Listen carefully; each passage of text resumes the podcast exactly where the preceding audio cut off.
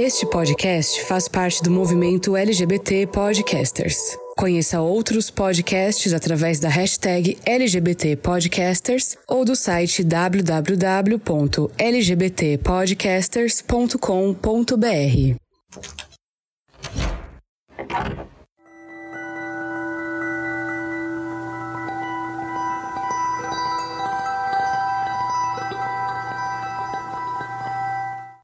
Dizem que a infância é o período mais feliz de nossas vidas. Uma época em que coisas que hoje são simples eram especiais, como correr, brincar, conhecer pessoas, ir à escola. Muitas vezes, algumas questões se iniciam exatamente daí e acarretam traumas e dores que perduram muitos anos. O ambiente escolar é um reflexo de nossa sociedade e é justamente aí que muitas das nossas diferenças são apontadas, antes mesmo que nós tenhamos a chance de perceber quem de fato nós somos. Dependendo da época em que você viveu esse período, muitas histórias podem assumir tons. Mas o que todo mundo concorda é que estar na escola sendo alguém LGBTQIA, é um desafio. Muitas vezes, uma luta diária por respeito, por tentar se impor, por tentar passar despercebido, por continuar sobrevivendo às agressões morais e até físicas, buscando acolhimento em pessoas que muitas vezes não estavam preparadas para nos acolher. Neste episódio, nós vamos voltar nossos olhares para esse período da nossa história e revisitar as situações marcantes que, de alguma forma, nos trouxeram até aqui. Será que tudo precisava ser assim tão sofrido ou há um lado mais leve que possa ser encarado? Eu sou Fernando Arazão e esse é o Fora do Meio, podcast que faz parte da rede LGBT Podcasters, que você encontra no Instagram como Fora do Meio Podcast ou Fora do Meio Pod no Twitter. Armário aberto. E para discutir comigo esse tema, que é um tema tão delicado, baseado na nossa vida, assim, eu acho que é um dos momentos em que a gente olha para trás hoje e começa a entender algumas coisinhas. Eu tenho um time aqui para falar um pouquinho sobre como foi sua vida na escola. Então eu vou pedir para vocês convidados, por favor, se apresentarem para a audiência do Fora do Meio e dizerem quem são vocês na fila da merenda. Olá, gente, eu sou Giovanni Oliveira, eu sou um psicólogo clínico e deve ser a minha quarta quartas vezes aqui, com muito orgulho e com muita felicidade. Eu sou quase uma jujubi, é do fora do meio. O Fernando chama e eu venho. É quase isso. Giovanni, que é um dos nossos convidados super aqui, porque ele tem os episódios que são muito elogiados. Então, muito vai. Saber. Tem curiosidade, não ouviu nenhum episódio com ele, gente? Recomendo que você dê uma passadinha pelo feed ali. O último foi no ano passado que veio o da morte, né? O da morte, isso, que foi inclusive citado no nosso episódio de aniversário. Legal. Espero que esse seja bom e que fique à altura também. Ah, com certeza. Olá, gente, eu sou o Bruno Feitosa. Sou jornalista aqui de Brasília, mas sou carioca de nascença. Sou também host do podcast Vozes pela Diversidade, arroba NewsVPD. E tenho uma página também no Instagram sobre coisas boas, positividade, que é o arroba Meu Banco Rosa, que é um projeto que eu toco bem paralelo. Tá um pouquinho deixado de lado, mas a gente tá tocando aí. É a segunda vez que eu tô aqui no Fora do Meio. É um prazer novamente estar aqui com vocês. Segunda também com quase gosto de terceira, né? Porque o Bruno teve também no nosso episódio especial lá do mês da diversidade no ano passado, que também são dois episódios que vale muito a pena você ouvir, caso você não tenha ouvido ainda, ouvinte. E claro, tem estreias nesse podcast. Nem só de veteranos vai fazer parte desse episódio. Boa noite, bom dia, boa tarde nossos ouvintes. É um prazer estar aqui. Meu nome é Felipe, tenho 23 anos. Eu falo aqui de São Paulo. Oi, oi, gente. Meu nome é Cauã. Eu sou de São Paulo também, aqui da região da Zona Leste, capital. Né, eu tenho 18 anos e tô mega empolgado também pra gente conversar sobre assunto, às vezes polêmico, às vezes não. Vamos lá. Eu tô muito feliz, eu quero já começar agradecendo, né, primeiramente, Cauã e Felipe, que são ouvintes do podcast, responderam o um anúncio ali para poder fazer parte desse episódio, e também ao Giovanni e o Bruno, né, dois veteranos que já têm participações aqui no Fora do Meio e que me socorrem sempre que eu grito por ajuda. Então, gente, já quero começar agradecendo vocês por estarem aqui para dividir com a audiência do Fora do Meio essas histórias, né, esses temas que a gente vai falar um pouquinho sobre como foi a nossa vida escolar. E a gente não tá tá falando só de notas boas, né? A gente vai falar de coisas bem marcantes, porque o recorte LGBTQIA na escola é, não é tão fofinho assim quanto às vezes a gente vê em séries de adolescente hoje em dia, né?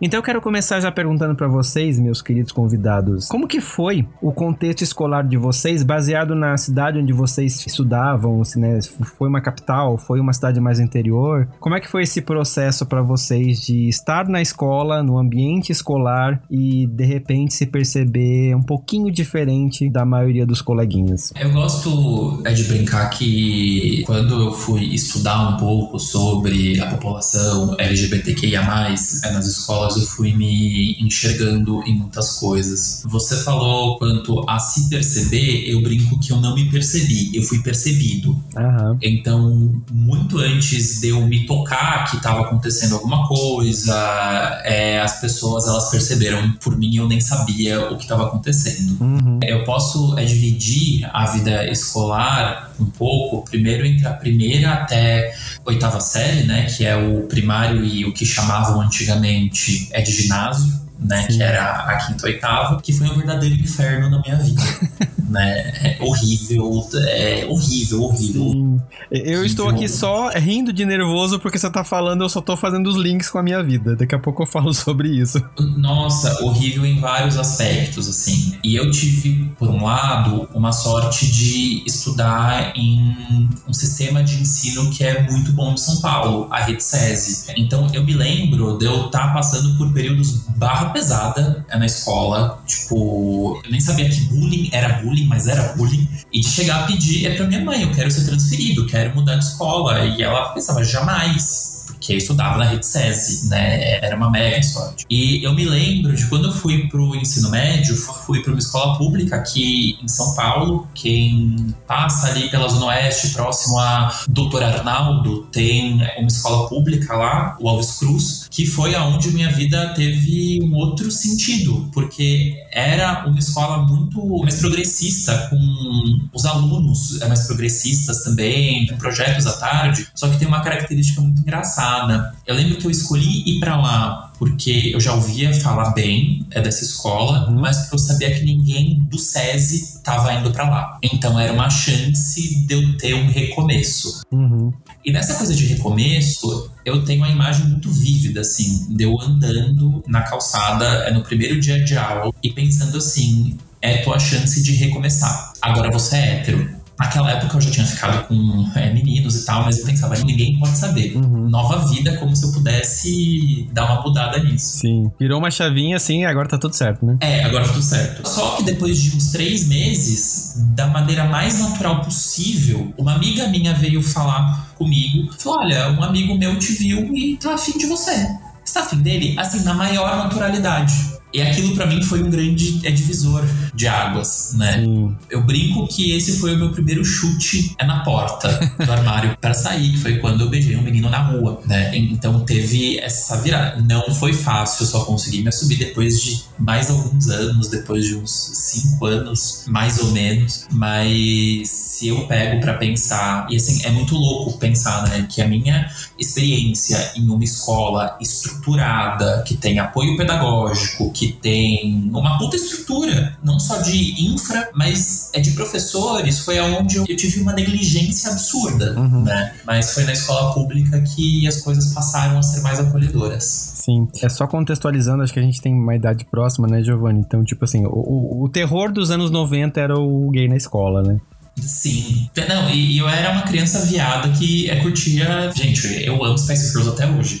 Então pensa eu com 10 anos, super fã. Mas, assim, de novo, até essa época, afetivamente, eu nunca tinha sentido nada por nenhum menino e nem por ninguém, uhum. né? Então, é por isso que eu digo, eu não tive a chance de notar que tinha algo de diferente. Minhas pessoas notaram uhum. e já apontaram isso da pior maneira possível. Sim. E com você, Bruno, teve situações parecidas? Olha, eu vou dizer que a história é bem parecida com a do Giovanni. Eu tenho quase 40 anos, né? Faço esse ano 40 anos. Então eu estudei na minha infância, no, no meado da década de 80 90, né, até o ano 2000, que eu completei o meu ensino médio. Uhum. Vou dizer para você que também fui percebido eu sou do Rio de Janeiro, zona oeste do Rio de Janeiro, do bairro de Campo Grande. Eu estudei numa escola, assim, desde criança até a oitava série na mesma escola. Então, assim, todo mundo me conhecia. Eu acho que naquela época faltava muito desse apoio pedagógico. Se falava muito de. Sempre se falou dessa questão pedagógica, mas eu não lembro de ter tido apoio de nada. Eu sempre fui a bichinha, o viadinho, Uhum. o boiola. Eu, quando era criança, eu não me percebia assim, mas as pessoas me percebiam assim. Eu era muito afeminado, muito afeminado. Eu era uma menininha, mas eu não me percebia assim. Eu posso atribuir a uma questão de convivência, né? Porque assim, eu convivi numa casa que tinha sete tias, é, sete mulheres. Então, assim, eu convivia com aquele universo feminino o tempo todo. Então, na minha cabeça, talvez, aquilo era comum, era normal. Não existia essa coisa de, ah, porque é de mulher. Uhum. Mas eu tinha esse comportamento mais afeminado. Então, Sim. na escola eu sondava com as meninas, eu tinha esse jeito mais delicado. Eu sou virginiano e sou perfeccionista. Então, assim, tudo meu sempre foi, desde criança, arrumado, organizado. Eu sempre tive isso. Então. Isso também me ajudava a sofrer bullying. Porque eu gostava de sentar na frente, porque meu caderno era todo organizado, Uhum. porque tudo meu era muito organizado. Eu sempre fui assim. No entanto, na escola foi muito, muito. Parte de criança, ali até a quarta, quinta série, eu não tenho muita lembrança, a não ser aquelas brincadeirinhas, né? Uhum. Depois que eu passei pro ensino fundamental, que foi a quinta, a oitava série, aí de fato, a partir da sexta série, meu anjo, diga que sofri bullying, bota ao quadrado. Eu chegava na escola, eu não tinha uma peste daqueles garotos que não me chamavam todo dia de viado, de boiola, de gay. Não tinha como. Eles não tinham outro nome a não ser que me chamar ao viadinho. Uhum. Ah, seu boiola. E eu cansei de pegar o pessoal na sala falando de mim, falando do meu jeito, enfim, tentando insinuar coisas. A educação física era um inferno, porque eu nunca aprendi a jogar bola e a educação física naquela época é só jogar bola. Sim. Então eu nunca aprendi, então sim, era pior ainda, porque eles me zoavam até dizer chega. Enfim, foi esse período. A chave virou quando eu fui pro ensino médio. Eu me perco tudo nessas nomenclaturas de hoje, o antigo segundo grau Uhum. que eu mudei de escola. Minha mãe resolveu me mudar de escola, me colocar numa escola técnica. E aí, quando ela me matriculou, eu falei: a partir dessa escola, ninguém vai me chamar de viado mais. Eu não vou ser boiola, eu não vou ser viado, eu não vou ser bichinha, eu vou ser homem. E assim eu vesti essa capa. Até meus 15, 16 anos eu não me reconhecia gay ainda. Eu não me via gay. Por mais que os meninos me despertassem algo diferente, até os 15, 16 anos eu não me reconhecia gay. Uhum. Inclusive, fui apaixonado platonicamente por uma vizinha. Mas quando eu entrei nessa escola, eu vi tudo diferente. Falei, a partir de agora ninguém vai me chamar de viado. Então eu passei a ter uma postura diferente. Uhum. Então eu deixei de ser bastante afeminado como eu era, tomei uma outra postura e por cargas d'água do destino, eu conheci uma amiga lá que virou minha uma das melhores amigas, que a gente ficou muito colado na escola e todo mundo achava que a gente era namorado. E isso me deu um, um certo conforto. Inclusive, a gente é amigo até hoje. Inclusive, ela me ajudou muito nesse processo, porque todo mundo tinha dúvida porque todo mundo tinha certeza que a gente namorava, porque a gente se beijava na boca na escola, dava selinho, se cumprimentava com um beijo, ela sentava no meu colo no recreio. Então a gente tinha uma relação como se fosse namorado. Uhum. Mas a gente não era, aquilo ali era uma amizade muito profunda. E o fato da gente se cumprimentar com selinho me favoreceu de alguma forma. Então as pessoas olhavam e ficavam na dúvida. É ou não é? Uhum. Ele é meio estranho, é viado ou não é? Mas ele namora. Então tinha um pouco disso, sabe? No segundo grau. E assim foi. Eu me reconheci gay mesmo na faculdade. Uhum. Quando eu entrei na faculdade, aí eu vi que aquele universo, falei, meu Deus do céu, que que é isso? Aí já era ah, 2001, 2002. aí eu falei, gente, é isso. Que que quando eu entrei, entro na faculdade, descubro um universo que eu não não reconhecia. Aí eu falei, caraca, eu sou gay. Ali, de fato, É isso. É isso mesmo, não tem mais volta. É isso, que delícia. Sim. É isso, eu confirmei aquilo que eu já tinha desconfiança e que eu não queria aceitar por questões de família e religião, como eu já disse naquele outro episódio do Fora do Meio. Sim. É, é bacana. Antes de eu passar pros meninos que já são uma geração mais novinha, né? É bacana a gente ver o quanto a gente tem essas histórias comuns, porque, ó, olha só, eu lembro de passar mais ou menos por umas situações muito parecidas, só que eu não tive pra onde fugir, né? Desde meu pré-escola até o meu segundo grau, finalzinho, foi na mesma escola. Então, era esse tipo de, de zoação desde sempre, né? E todos os meninos, como vocês falaram, viam em mim uma coisa que eu ainda não enxergava e começavam a apontar, e assim, foi, foi um processo horrível. Incrível. Daqui a pouco eu dou um pouquinho mais de detalhes sobre isso, porque eu tô curioso para ver a nova geração. Como é que foi para vocês, novinhos? Olha, é, se me permite começar, eu acho que algumas coisas, na verdade, boa parte do que vocês comentaram é, continuou na nessa eu sou da geração né do início dos anos 2000 então acho que eu fiz o meu fundamental 1 entre 2005 e fui meu ensino fundamental foi até 2012 por aí. Então eu peguei bem essa parte de início dos anos 2000 eu acho assim vocês já comentaram tem um comediante que eu gosto muito que é o Edgar Quintanilha ele fala uma frase que acho que resume muito o que os dois outros convidados já falaram também que o gay é sempre o último a perceber que ele é gay. Assim. Todo mundo percebe antes dele. Então, Sim. e eu posso dizer isso, assim, obviamente, foge um pouquinho da pauta, mas só para entender eu saí do armário em 2020, né? Então eu brinquei que foi uma coisa tão assim pro mundo que veio a pandemia. Mas assim, então, é, eu, eu, também hoje em dia eu rio disso, mas na época foi uma coisa muito complicada para mim. Mas assim, a minha escolaridade vai se definir entre fundamental e ensino médio. Por quê? Eu tive essa questão mais de vivência hoje em dia, né, é, recordando, né, a minha, minha fase escolar, eu consigo de fazer essa diferença. Por quê? Igual aí, como vocês já comentaram também, eu era uma criança, é, um jovem que tinha os seus trejeitos, que tinha... Eu, hoje em dia eu vejo que eu sempre dei pinta, né, só eu que não percebia. Então, eu lembro, por exemplo, no meu sexto ano, que é a, a antiga quinta série, que. Não sei se vocês lembram daquela moda que teve, daquelas pulseirinhas coloridas que o pessoal usava pra caramba. E, nossa, Elástico. É, exato. Eu usava, eu usava muito isso. Eu usava um negócio cheio aqui. Aí hoje em dia eu falo, Ai, bicha, é sério que você achava que você não era?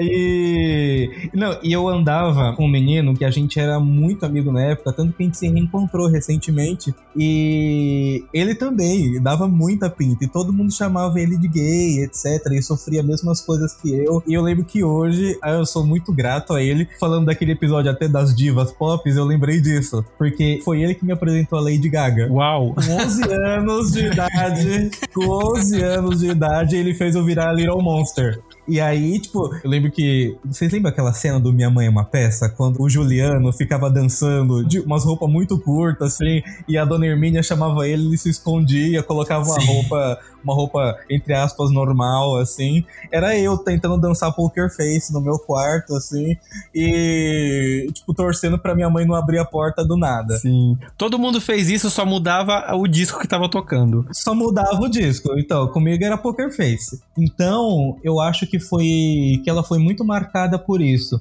E São Caetano, onde eu moro, né, é uma cidade que as pessoas quando saem de lá, até quando não saem também, né? E sempre falam que é uma cidade muito provinciana. Que apesar de ser grudado com São Paulo tudo mais, é uma ótima cidade para se viver. Ela tem esses. Porque é uma cidade de muitos idosos, ela é uma cidade bem assim, vamos dizer, conservadora, né? Tanto que quando você vê dois homens de mãos dadas no shopping, assim, dá vontade até de aplaudir, porque é uma coisa que quase nunca se vê. Sim. Então, eu cresci nesse ambiente eh, que é muito, vamos dizer, heteronormativo junto ao fato de que eu venho de uma família que é muito religiosa, muito conservadora. Por isso que eu falei, por isso essa demora até no fato de eu ter saído do armário, né, de eu poder me entender como homossexual, é, de eu poder, e na verdade nem, nem me entender, eu acho que de me aceitar. Então, o meu grande problema foi o ensino fundamental 1 e 2 no caso. E aí por que que eu falo isso? Porque nessa transição para o meu ensino médio, foi quando eu recebi uma bolsa para estudar num colégio de ponta aqui em Santo André, graças a Deus por isso, onde era um colégio focado muito no vestibular. Uhum. E era, era um colégio de elite e tudo mais, assim. E lá, eu sempre fiz parte, que nem o Bruno falou, do pessoal que senta lá na frente, do pessoal que tem a letra bonita, do que é o queridinho do professor, tudo mais assim. E lá nesse colégio, justamente por ele ser um colégio focado em vestibular, que procurava pessoas que tinham talentos, ganhavam Olimpíadas acadêmicas tudo mais, eu fiz amizade com pessoas que também gostavam de estudar, não sei o quê. E nesse colégio, os nerds eram muito respeitados. Ah, tipo, porque a direção defendia muito os nerds. Tanto que a ordem das salas era por nota. Aí vamos supor, os 30 primeiros ficavam na sala A, depois os outros 30 na sala B e assim por diante, né? Então, justamente por isso, eu meio que me fui blindado, né, digamos assim. no meu, no meu ensino médio, porque qualquer coisa, se alguém enchesse o saco dos queridinhos do diretor, essa pessoa sofria as consequências, uhum. né? Então, é triste hoje saber porque eu já vi que esse diretor da minha escola, infelizmente, foi acusado por alguns episódios de homofobia recentemente. Fico chateado de saber disso, mas pelo menos foi um refúgio que eu pude, eu tive um hiato de parar de pensar nisso no meu ensino médio. Sim. Hoje em dia eu fico triste pelo tempo que eu perdi, né? Mas a gente, a gente brinca, né, que o LGBT, até ele se aceitar tudo mais, ele vive nessa fase pós-aceitação uma adolescência, né? uhum. né? Porque os meninos héteros tiveram e ele não teve. Né, mas foi mais ou menos por aí, para dar um resuminho. Eu acho que assim como o Felipe, a minha aceitação veio ali em meados do início da pandemia, então foi tudo muito intenso, né? Então quando você começa ali a entender o que realmente está acontecendo com as reações do seu corpo em frente a outros meninos, em frente a outras situações que é, parece normal para a maioria da, do pessoal, né, da maioria dos outros meninos, a gente começa a se estranhar e se sentir muito diferente, uhum. né? E nisso, desde o início, eu não me identifico com essa parte de trejeitos. Eu acho que eu sempre me reprimi muito por ter uma família conservadora. Então eu entendia que se eu tivesse esses trejeitos, se eu tivesse que fazer coisas que um hétero, né, uma coisa heteronormativa que normalmente deveria ser feito, eu não gostava, odiava luta. Eu fui quase obrigado a entrar em judô e eu esperneei, esperei muito como meu pai para não conseguir. E assim, foi uma luta, mas deu certo. E também odiava, eu sempre ganhava carrinhos, sempre ganhava aqueles de colecionar figurinha de futebol e eu não sabia nem quem era a cara daquelas pessoas. Nunca tinha visto na minha vida. E assim, sempre foi muito empurrado para mim ser algo que eu não me identificava. Uhum. E eu ficava reprimindo muita coisa para mim mesmo. Então, no meu fundamental, que eu entendo, é algo muito recente, eu terminei a escola no ano passado, então é tudo tá tudo muito fresco na minha cabeça e quando eu começo a falar já vem as lembranças todas aqui, cada situação que, meu Deus. Mas nessa parte do fundamental, principalmente, era um momento que eu tava começando a identificar. Eu acho que eu sempre soube, para falar a verdade, que eu tinha esse sentimento diferente, que eu tinha essa atração, mas eu queria esconder isso de mim mesmo. Uhum. Sabe? Quando você coloca aquilo na cabeça. Não, não, eu não quero ser isso. Eu sou muito novo, acho que deve ser alguma coisa que tá acontecendo aqui que não é normal. Só não uma é fase. Assim. É só uma fase, vai dar tudo certo.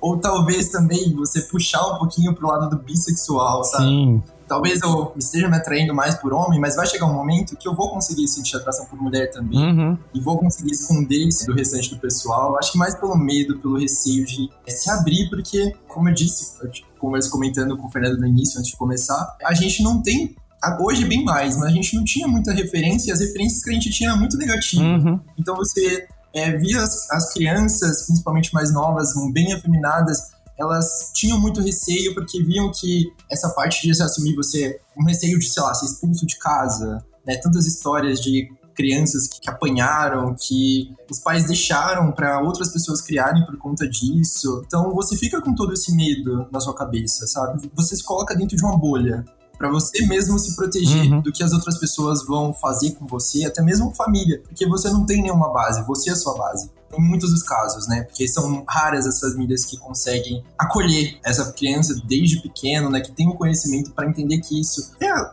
personalidade dela, ela vai desenvolver aquilo porque ela é assim, sabe? Você não simplesmente chega, estala os dedos ou faz um feitiço e a pessoa começa a ter esses trejeitos ou a começar a gostar de certas coisas que os outros meninos héteros gostam. Sim. Né? Então, demora bastante para você conseguir se adequar a tudo isso. Muito, muito. E para mim, até mesmo no início do ensino médio, eu me assumi durante a pandemia. Então veio assim, veio a pandemia, aí veio aquele negócio de você ficar em casa. E enquanto isso eu tava estudando EAD, trabalhando, fazendo curso. Então eu ficava com tudo aquilo na minha cabeça e vinha junto com isso toda a pressão familiar que tinha de você estar no mesmo ambiente com sua família que já te pressiona, que já faz você ter que ser de uma forma que você não quer ser, né? Então era algo muito pesado. Você sentir isso fazia eu refletir cada vez mais sobre o que eu tava fazendo da minha vida, sabe? O porquê que eu tava com tanto medo de me esconder, com tanto medo de mostrar quem realmente eu sou, quem realmente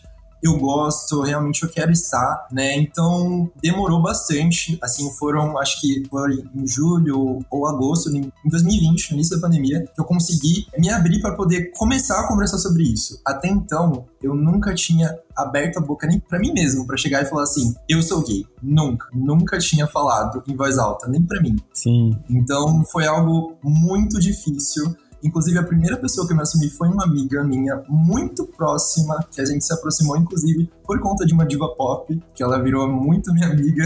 A gente amava Demi Lovato e, assim, a gente se identificou e começou uma amizade ali. E ela sempre perguntando, ah, mas e vai ficar com quem? Não sei o que. A gente saía pra algum lugar e aí eu era meio que jogado. Eu falava, ai, não tô afim, não tô me sentindo bem hoje. Eu nunca tava me sentindo bem. Sim.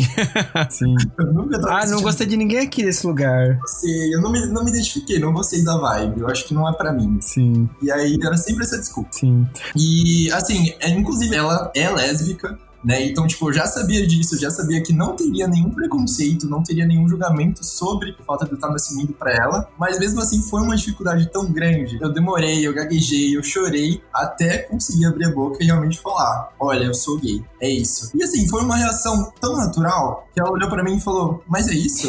Sabe? Tipo, é algo que pra mim eu via de outra forma. Sim. Desde então, né, agora que as aulas voltaram recente, eu terminei no ano passado, eu ainda consegui pegar um pouquinho do presencial, mas quando eu voltei com tudo, quando acabou, não acabou, mas começou aos poucos ali fazer aquela liberação pra gente conseguir voltar pras escolas, eu falei assim, agora eu vou ser eu, eu não vou me esconder de ninguém. E assim, foi um choque pra todo mundo, porque eu não representava nada de me assimilasse a uma pessoa homossexual. Uhum. Nada. Eu me reprimia muito, muito, muito, inclusive isso me fazia muito mal. Sim. E depois que eu voltei, eu falei, não quero isso pra mim, nunca mais. E assim, todo mundo me perguntava e todo mundo ficava chocado com a situação. E assim, foi algo que até que foi mu- muito bom, assim, foi bem fluido, as pessoas, principalmente, eu sempre me dei bem com todo mundo, então conversava bastante com o pessoal, mas essa questão de bullying, bullying mesmo, né, que, que nem o, o Giovanni né, comentou, eu acredito que eu não tenha sofrido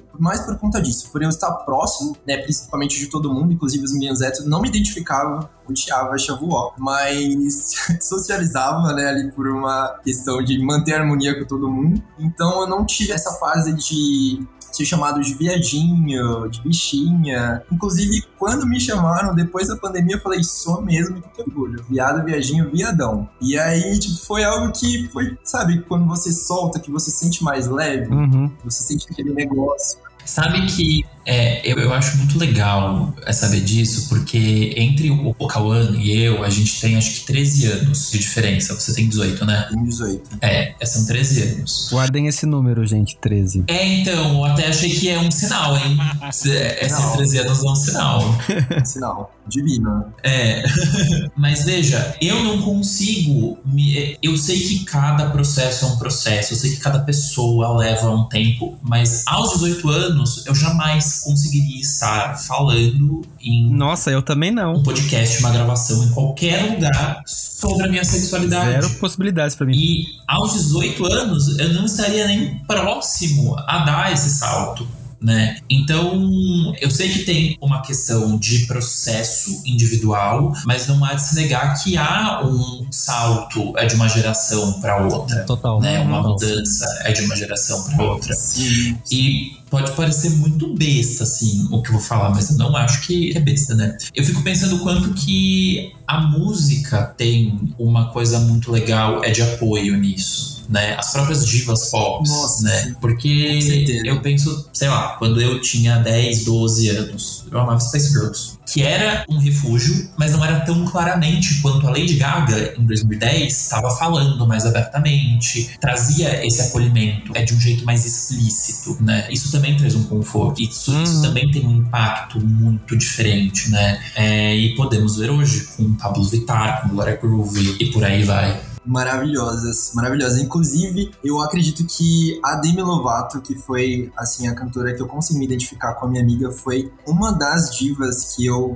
sigo até hoje, assim, maravilhosa, que me fez por meio das músicas delas, às vezes a performance também, que quando eu comecei a me soltar e fui tentando um passinho mais agressivo ou outro, mas eu não dou bem com dança, então eu desisti. E foi algo que foi vindo na sequência, sabe? Você vai vendo, assim, questão de também empoderamento, né? Porque a gente absorve muito isso, Uhum. porque as mulheres também são uma classe que são é, submetidas a situações que não são legais, né? Por meio das outras pessoas. Então a gente cria uma identificação. A gente pega, absorve algo pra gente. Quando a gente vê essas mulheres ali que colocam a cara tapa pra cantar uma música, falar sobre sexo, falar sobre algo que as mulheres é, são julgadas por falar, a gente se identifica porque é aquilo que a gente quer. A gente quer falar o que a Total. gente pensa, a gente quer falar o que a gente sente, sabe? A gente não quer esconder as coisas por conta de, do julgamento de qualquer outra pessoa, principalmente familiar Sim. sabe? Tem a- toda a questão assim de respeito, né? Com certeza que seria pra todo mundo, mas isso nem tá envolvido com, sabe? Eu acho que elas fazem com que a gente consiga, inclusive, dar esse salto, né? Que você comentou. Porque assim, eu comecei escutando ela, aí eu parti daí pra ouvir Beyoncé, pra ouvir Lady Gaga, e eu vi elas performando, achava elas maravilhosas, eu achava assim, super. me identificava com aquele empoderamento, aquela energia boa, positiva que ela trazia pra gente, sabe? A gente conseguia ver o brilho no olhar delas. E principalmente a falta, esse medo que elas tinham de ficar quietas, né? Que elas não tinham medo de serem julgadas ou de se expressar de uma forma que outra pessoa julgaria de uma forma errada e falaria mal dela, Sim. exemplo, né? Eu acho que isso é interessante você falar, porque pontua bem a diferença, eu acho, geracional nossa, porque enquanto vocês já têm um mundo com essas divas falando as coisas e sim, botando mesmo, né? E trazendo inclusive as nossas questões, tipo Cher, Madonna na, sei lá, nos anos 90, trazendo um pouco das questões relacionadas à comunidade LGBT, a gente, né, da- dessa geração um pouquinho mais antiga, a gente olhava pra televisão e a gente vinha coisas que a gente não gostava, porque era sempre no lugar do programa humorístico É. e aquela coisa escrachada. Motivo de chacota. Exato. Que você olhava e dizia, tipo assim, mas eu não sou assim. E, tipo, eu o não. chaveirinho da hétera. Exato. O cabeleireiro. É bem o Cro, né? Que da, da novela. Sim. Então, tipo. E era Fernando, você me fez lembrar uma coisa agora. Olha os gatilhos chegando. Eu lembro Sim. que quando esse negócio de geração. Ainda bem que temos um, um psicólogo aqui presente. É, essa questão de geração é muito engraçada, porque, por exemplo, eles falaram de questão de diva pop, eu nunca tive diva pop como referência. Eu até uma época, eu tava lembrando aqui, quando eu era apaixonado por essa minha vizinha, ela era fã da Mariah Carey. E aí, eu passei a ouvir Mariah Carey por causa dela. Uhum. Mas eu nunca me identifiquei com o diva pop. E eu já tinha uns 15 anos nessa época. Mas eu nunca tinha. Eu tava. Olha, eu era tão. Eu tinha ainda uma. Com 15 anos. Eu era tão infantil que. Eu escutava Chiquititas. Naquela Sim. época, Chiquititas. Então, assim, a Millie, aquela coisa, talvez. Esse universo pra mim era muito presente. E uma fase um pouquinho depois, olha, engraçado, eu fui ser fã da Carla Pérez fã de fã clube, de venerar a Carla Pérez. Quando ela apareceu, eu era fã assim. E era uma coisa que talvez, pra minha mãe, inclusive, fosse uma coisa meio confusa, porque assim, tipo, o cara é fã da Carla Pérez, uma mulher sensual que faz aquilo. E se me pergunta por que que você foi fã. Eu gosto dela até hoje, não vou dizer que sou, nossa, mega fã. Mas, por que não sei. Mas a Carla Pérez me enfeitiçou de um jeito que eu fui de fã clube. Eu tinha tudo que você pudesse imaginar de Carla Pérez. Eu só falava de Carla Pérez, eu sabia tudo da vida dela. Eu tinha Playboy, eu tinha coisa de sapato, de roupa. Eu tinha tudo de Carla Pérez. Era um verdadeiro santuário o meu quarto de Carla Pérez. Assim, talvez a minha diva pop tenha sido a Carla Pérez. Eu tenha colocado nela essa expressão que nem Madonna, nem Cher nessa época me, me enfeitiçava tanto quanto a Carla. Eu, eu fui, cansei de ir pra show sozinho. Ela me encantava. Não, mas então, eu entendo isso perfeitamente porque eu lembro que eu gostava muito da Elvira, Rainha das Trevas, e eu ficava, tipo assim, quando passava o filme, eu parava minha vida pra assistir. E eu tive essa coisa também de ficar indo atrás de fotos e querer saber mais. E meu pai ficava assim, ele tinha certeza que eu tava interessado nos peitos da Elvira. Então, pra ele, isso era ok. E eu só achando ela maravilhosa como uma figura mística, assim, tipo, diva pop, sabe? Apesar de eu não entender o conceito de diva pop nessa época. Por outro lado, pelo fato de eu ter demorado um pouco dessa, dessa maturidade. Então eu tive uma adolescência muito infantil ainda e dedicada aos estudos. Então, assim, eu absorvi muito essa questão do viadinho, do boiola, da bicha. E eu internalizei muito isso e vivenciei isso por muito tempo. O Cauã com 18 anos falando tudo isso, eu com 18 anos tinha pavor de ouvir falar a palavra viado. Isso para mim era uma coisa assim, insustentável. Sim. Eu com 18 anos, eu tava aqui no ano 2000, eu acho que eu tinha 18 anos. Quando eu mudei de escola, foi quando eu decidi que ninguém nunca mais ia me chamar de viado. E então eu não tive essa questão de, por exemplo, ter os namorinhos de adolescente, ter o primeiro beijo nessa fase adolescente. Não, isso para mim só foi rolar a partir dos 23, 24 anos, quando eu já estava na faculdade. Quando eu fui reconhecer que de fato eu era um gay. Mas ainda assim, eu tive que esconder muito. Porque assim, eu quis ser padre, então precisei me enquadrar por questões religiosas de família é, dentro de uma caixa que era. Então, assim, para eu poder entrar no seminário, se eu tive que me colocar numa caixa de ser o hétero da escola do segundo grau, quando eu decidi ser padre, eu tinha que muito mais entrar numa caixa que não existia. E eu ficava pensando, como é que eu vou ser padre se eu gosto de meninos? Se eles dizem que isso é errado. Mas a questão religiosa também me chamava muita atenção, né? Depois eu descobri, claro, que era uma fuga minha, né? Eu mergulhei na religião de um ponto para ninguém me colocar mais naquele lugar de gay. E foi aonde as pessoas mais me colocavam no lugar de gay, né? Então, assim, eu era o viadinho da igreja. Ninguém falava, mas eu era o viadinho da igreja. Inclusive, meu padre, que eu gostava muito dele, ele já faleceu, ele não foi um cara bom nesse sentido, de me ajudar nesse processo. Pelo contrário, ele me julgava. E era viado. Ele me julgava, ele me colocava apelidos, ele tinha questões pejorativas que ele me colocava nessa situação. E eu, mesmo fora da escola, passei a vivenciar de uma forma velada dentro da igreja tudo aquilo que eu vivi quando eu era jovem né, na escola. Por quê? Porque eu ouvi as pessoas ao redor falar sobre isso. Eu ouvi as pessoas comentando. Uhum. E aí o que acontece? O fato de eu ser líder, de eu querer estar à frente de tudo, muito perfeccionista, mas eu nunca apresentei uma namorada com 20 e tantos anos, já 24, 25 anos. As pessoas não viam com mulher. Então, assim, a coisa começou a mudar quando eu me apaixonei pelo cara da música e a gente começou a viver um romancinho na igreja. Foi aí que as coisas começaram a mudar. Então eu comecei a vivenciar a minha fase adolescente nessa época. E aí eu vivenciei muita coisa, voltei a vivenciar muito desse bullying da infância. Eu tive esses dois momentos muito fortes, que as pessoas falavam uma coisa de mim e eu ainda tinha dúvida se era isso. E aí depois, enfim, você vai amadurecendo e vai vendo que é uma realidade uhum. muito paralela, né? Eu costumo dizer que a faculdade me tirou do armário e foi muito interessante. Enfim, foi uma coisa muito bacana, assim, dessa época. E eu passei a ter uma postura diferente até um certo momento da minha vida. Eu passei a ter uma postura, mas eu sempre sempre fui uma criança viada.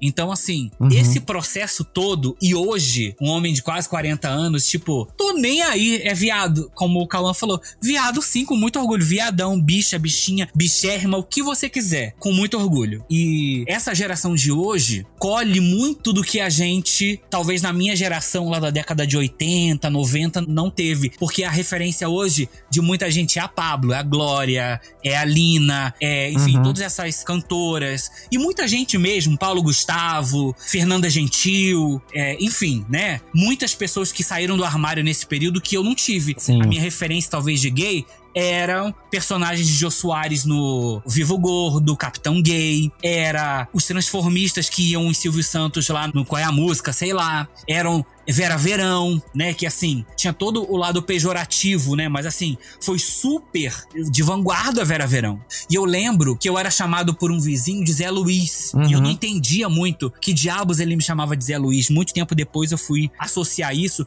que era um personagem do Miguel Falabella que era gay numa novela. Aqueles personagens gays que você supõe que é gay né? E ele me chamava de Zé Luiz e eu não entendia por quê. E eu era garoto. E aí, só depois eu fui entender por que, que ele me chamava de Zé Luiz, porque ele já me via como gay e nem eu me reconhecia.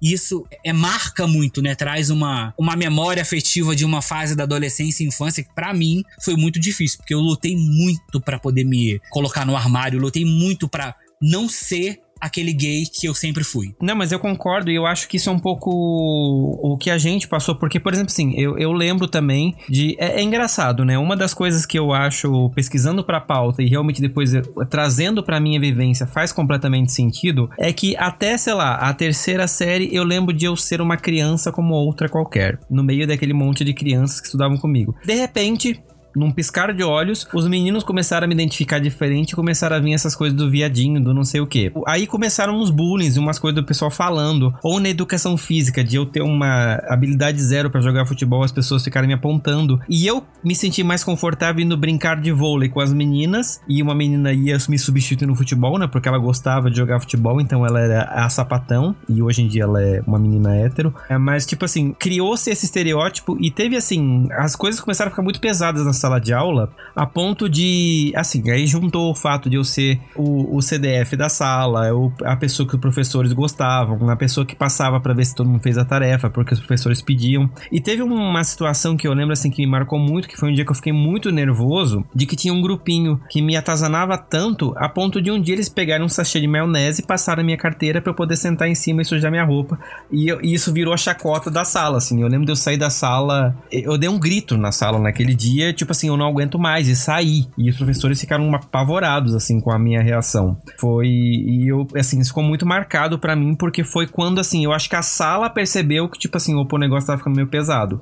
Porque eu lembro que passaram assim os dois dias, ninguém mexeu mais comigo. E para vocês, Tipo, teve alguma situação assim que vocês consideram que foi mais pesada em sala de aula, que de homofobia, assim, que vocês chegaram no limite é, a ponto de explodir ou de brigar com alguém ou de alguma coisa assim? Eu passei por algumas situações, você sabe que tem uma para mim que foi a pior, que eu não lembro se foi na sétima ou na oitava série. Essa coisa do bullying, de chamar de gay e de viadinho, é, não era só dentro da minha sala. Passava entre as outras salas é do mesmo ano. E eu não era o único alvo. Tinha um outro alvo que já já eu falo dele, que eu acho isso importante também. E as sextas-feiras para mim eram os piores dias. Por quê? O SESI em que eu estudei é um prédio em forma de círculo, né? Que tem uma estrutura muito grande e tem a parte que a gente chamava de clube, que era uma parte para os sócios, mas em que os alunos iam para fazer as aulas práticas, educação física, tinha pista, quadra, etc. E onde eu tinha a primeira aula de, de sexta-feira, ficava em uma sala que era na passagem do centro escolar para esse centro esportivo, né? E quem ia para aula prática era uma outra turma é do meu ano e eles passavam embaixo da minha sala cantando uma musiquinha que fizeram para mim me chamando de viado. Na ida pra aula e na volta da aula. Eu tive que aguentar isso por um ano inteiro. E assim, não há como você dizer que ninguém percebia, porque tinha a minha professora e tinha outra professora. Uhum. E eu lembro de me dar pânico toda vez, porque era quando eles iam pra aula e quando eles voltavam. Nossa, vontade de chorar, de me esconder. Quantas vezes eu não cheguei a pensar em me matar, porque era muito humilhação, era muito horrível. E cheguei a brigar na escola duas vezes. Né? A primeira vez era um dia de chacota em cima de mim muito pesada muito, muito, muito pesado. E foi espalhando, espalhou além do próprio grupo de quem fazia bullying, uhum. né? E outras pessoas, e aí eu me revoltei muito. E o menino falou: Ah, é seu viadinho. Eu falei: ah, então vem quebrar o viadinho. E ele veio pra cima de mim. Eu lembro que eu taquei uma cadeira em cima dele e desci a porrada nele, né? Eu não sei como não chamaram a minha mãe até hoje porque eu dei umas boas porradas nele. Mas depois disso, por um bom tempo, ninguém mais mexeu comigo, porque eu bati. Ah, a bicha desceu do salto. É isso aí. é. é isso aí. Né? Mas tem uma coisa que eu paro para pensar nisso sempre, assim. Especialmente a minha série tinha dois alvos, né? Eu e um outro cara que acompanham ele por, por redes hoje e ele é gay também, né? Mas quando eu olho para trás, eu olho para tudo que a gente passou naquele maldito SESI e eu penso, cara, as coisas podiam ter dado muito errado. É pra gente. Muito errado. Porque eu fico pensando, se eu já pensei em me transferir de escola, se eu cheguei a pensar em me matar, se eu pensei em pensar é, em, em nunca mais voltar pra escola, eu imagino ele né? Uhum. E foi muito, assim, acho muito legal porque essa semana pelo Facebook eu vi que esse menino, ele casou. Ele tá junto com o marido dele tem mais, é de 10 anos, e aí ele mesmo disse, né, que eles passaram por união estável e hoje eles casaram mesmo, né? A gente não se fala há anos, mas eu mandei uma mensagem para ele dizendo que eu fiquei muito feliz de ver que, claro que, enfim, redes a gente supõe que o que é bom, né? Mas eu disse para ele que eu fiquei feliz de ver que as coisas deram certo, porque eu lembro quanto que a gente sofreu uhum. né, naquele período e penso no quanto que as coisas der, podiam dar super errado, desde ser uma pessoa que é reprimida, desde se machucar, desde tirar a própria vida, mas eu fico feliz de ver que apesar disso ele tá feliz, ele encontrou o marido dele que ele casou, né? É, tem esse bright side aí, mas quando eu falo em maldito Césia é porque foi um período maldito, assim, é na minha vida. E, e quando eu olho para trás, não tem como eu não me sentir total negligenciado, porque todos os professores viam, uhum. eles sabiam, todo mundo sabia, e ninguém fazia nada, né? Mas eu acho que. Sim. Sempre tem essa questão do velamento, né? Eu acho que isso é o pior. Exatamente. Você vê que, tipo, você tá sofrendo e as pessoas acham, por exemplo, no seu caso, ainda mais nos anos 90, 2000, acho que para as crianças de hoje em dia deve ser menos pior.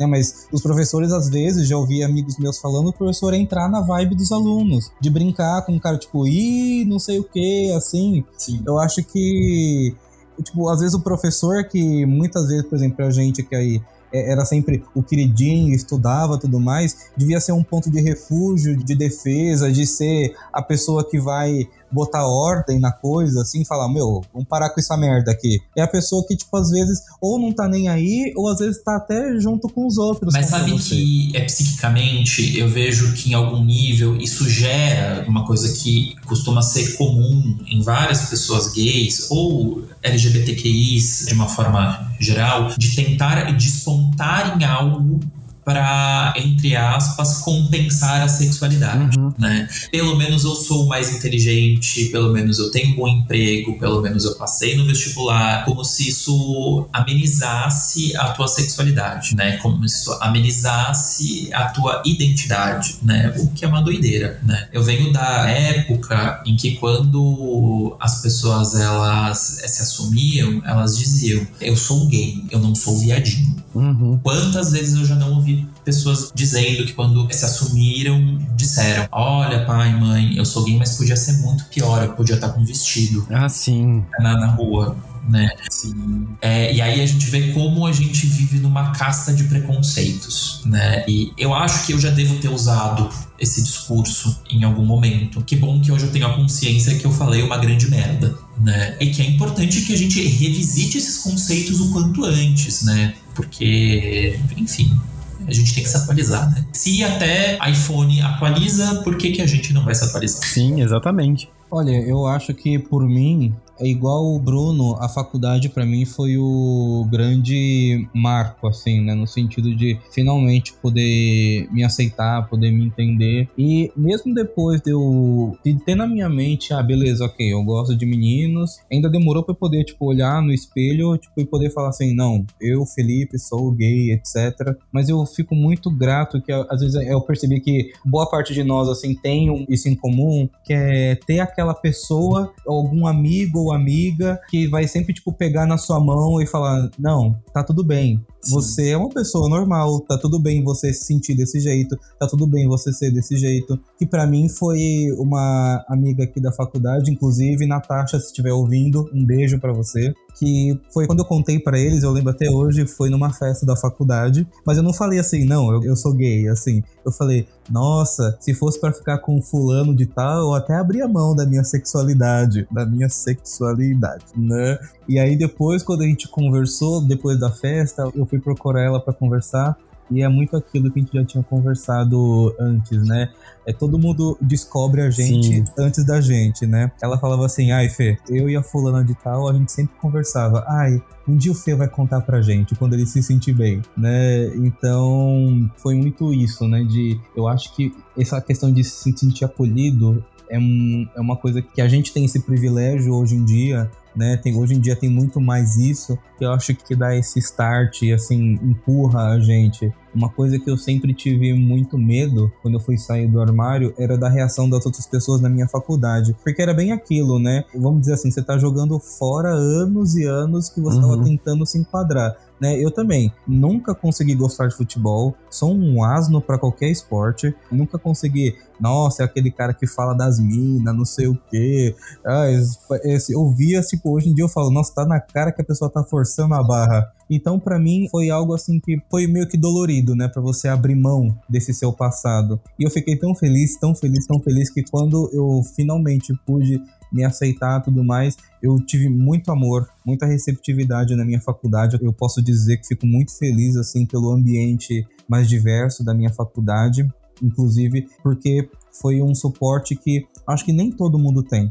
Porque, por exemplo, como eu falei da questão de religiosidade, fora de casa, eu tô fora do armário. Eu ainda vivo dentro do armário dentro de casa, infelizmente. Porque eu tenho uma família, eu tenho um padrasto que fala coisas absurdamente homofóbicas, que quando tipo, passa um gay na TV, eu lembro até hoje quando eles estavam assistindo lá o... Sabe aquele Quem Quer Ser Um Milionário, lá do Luciano Huck? Uhum. Um cara, ele tava torcendo pro cara, e aí quando o Luciano Huck perguntou pra ele quem ele tinha trazido e falou que trouxe o marido dele, ele falou pra minha mãe para tirar de lá, porque ele não queria ver isso, que achava aquilo uma pouca vergonha, e se ela não tirasse logo dali, ele ia descer e ia ficar no carro dele lá embaixo, porque ele não ia querer presenciar aquilo. Aí até tipo, esses dias, uma anedota até, pra gente ver o que a gente consegue tirar de bom desse meio, pelo menos alguma coisa para rir. Esses dias ele tava falando, é, porque eu reconheço essa gente, ele chama essa gente, essa gente de longe. Reconheço até pelo cheiro. Na hora eu fiz até assim. Não sabia que eu tava fedendo. Eu lembrei da Nazaré, gente. Eu não sei se você tem Sim. essa referência. Sinto de longe o cheiro Sinto de couro. cheiro de couro de longe. Sinto de longe o cheiro de couro. É, então. Aí eu, eu falo, então para mim é uma coisa muito absurda. Muito absurda mesmo. Tanto que eu falo, desculpa a palavra, se não puder dar uma cortada na edição, mas, gente, para que ser fiscal de coalheio? Não é? Pelo amor de Deus, gente. O que, que você tem a ver com outra pessoa? Aí ele fala, não, eu não aceito isso. Aí eu falo, mas alguém te pediu em casamento? Alguém te pediu em namoro? Ele, não, mas não sei. Eu falo assim, então você não tem o que aceitar. Ah, mas não sei o que vai contra as leis de Deus. Assim, divórcio também tá, tá bom? Porque assim, eu cresci num ambiente religioso, eu cresci sendo ensinado pela Bíblia, tudo mais, eu acredito em Deus, eu não acredito na interpretação que os homens fazem, né? E eu sempre falo assim, a pessoa que vem querer usar a Bíblia contra mim, ela se prepare. Porque, tipo, a maioria das pessoas que vêm falar de Bíblia tudo mais, elas nunca leram a Bíblia direito. Elas falam de uma coisa que só elas escutam falar de outras pessoas, uhum. elas só reproduzem. Então aí quando você enquadra elas mostrando assim, tá, e isso? Isso, isso, isso. Você não consegue entender. A Bíblia ela fala nesse sentido de coisas muito específicas, que obviamente não é o escopo daqui, da gente entrar em teologia, essas coisas, que são muito mal interpretadas e as pessoas acabam usando isso para subjulgar a vida de outra pessoa, né? E aí eu sempre falo isso. Então, ó, beleza. Uma amiga minha, até que ela é cristã, ela não sabe de mim, mas ela mesma fala: Olha, Felipe, mas eu super entendo o, o homossexual e tudo mais, eu não vou julgar com ele. Sabe por quê? Porque ele tá vivendo a verdade dele. Eu não tenho nada a ver com isso. Então, tipo, exatamente isso. Se você acredita se para você é isso, tá bom, usa isso na sua vida, mas não estenda isso pra minha. Porque já não basta, por exemplo, eu falo, como seria tão incrível se minha mãe pudesse participar da minha vida de verdade? Se ela pudesse conhecer o filho dela de verdade. Em vez disso, ela acaba perdendo. Infelizmente, né? Eu também perco uma parte, mas eu acho que no fundo, no fundo, quem mais perde é ela. E isso, pelo menos, eu encontrei uma remediação na faculdade. Porque foi tantas pessoas que me apoiaram, tantas pessoas que me receberam tão bem, que fazem hoje em dia olhar para trás e ver toda essa questão de ensino médio, de, de eu ter que me esconder, de eu me sentir estranho, faz isso parecer algo tão já distante, tão ultrapassado. Aí hoje em dia, quando eu finalmente pude me aceitar, eu fiz aquela reflexão da gente passar pela nossa infância, é, de ver tudo o que aconteceu e você identificar todos os. Assim, sempre fui eu, né? Eu só não me enxergava desse jeito, né? Tipo, você vai lá na Lupo, vê aqueles modelos lá de cueca e você fica uma coisa estranha, assim. Não é aquela atração, mas você fala, nossa, gente. Mas, interessante é, esse anúncio. Negócio aí, não, não é? Interessante, é. Então aí você começa a perceber que tá tudo bem, sempre foi você, você não mudou, você. Hoje em dia eu sou muito mais livre, né? As pessoas brincam tudo mais. Então não tem. Eu acho que essa liberdade de você poder respirar e dizer assim, não, eu falando de tal, sou gay, etc. É muito bom e é uma coisa que eu acho que o Cauã temos esse privilégio que vocês não tiveram de ter isso tão cedo né? De ter pessoas que pegaram na nossa mão, de ter pessoas que puxaram a gente tipo, que a gente queria sair do armário e elas ajudaram a gente dando aquela puxada amiga, Uhum. né? Tipo, assim, não, tá tudo bem aqui fora, pode vir. Aquele empurrãozinho. Exatamente. E eu acho que isso é mágico. Hoje em dia eu vejo, assim, é algo libertador. Sim. E foi o que uma professora minha uma vez me disse. Ela tem um podcast de diversidade e ela falou isso numa reunião pra mim. E isso, eu quando eu, é recente de eu ter me assumido e tudo mais, ela falou: olha, tem uma hora que você se aceita. Mas você vai que daqui a pouco você vai começar a celebrar quem você é. E isso é muito verdade. Muito. Que nem assim, chega uma hora que realmente, foda-se o que os outros acham, eu sou muito feliz sendo quem eu sou. Tipo, eu amo ser quem eu sou. Tava numa, numa festa esses dias com um amigo meu, os dois imitando a Narcisa, cantando Ai que delícia ser viado. Então, tipo, eu nunca me imaginei assim, tipo, há cinco anos. Então eu acho que é, é isso, sabe? Depois, quando você sai, você vê o quão, apesar de dolorido, o quão pequenas aquelas pessoas que te julgavam antes parecem depois Sim. sabe? Então, aí eu até lembro do Diva Depressão, que eles colocam uma vinheta lá do Casos de Família, que aí eu falo assim, não, essa é, é tudo. Ele fala assim, o que você não suporta é que eu sou um gay de sucesso e você é um hétero falido. E aí, eu guardo isso pra mim sempre, porque hoje em dia eu sou zero frustrado. Sim.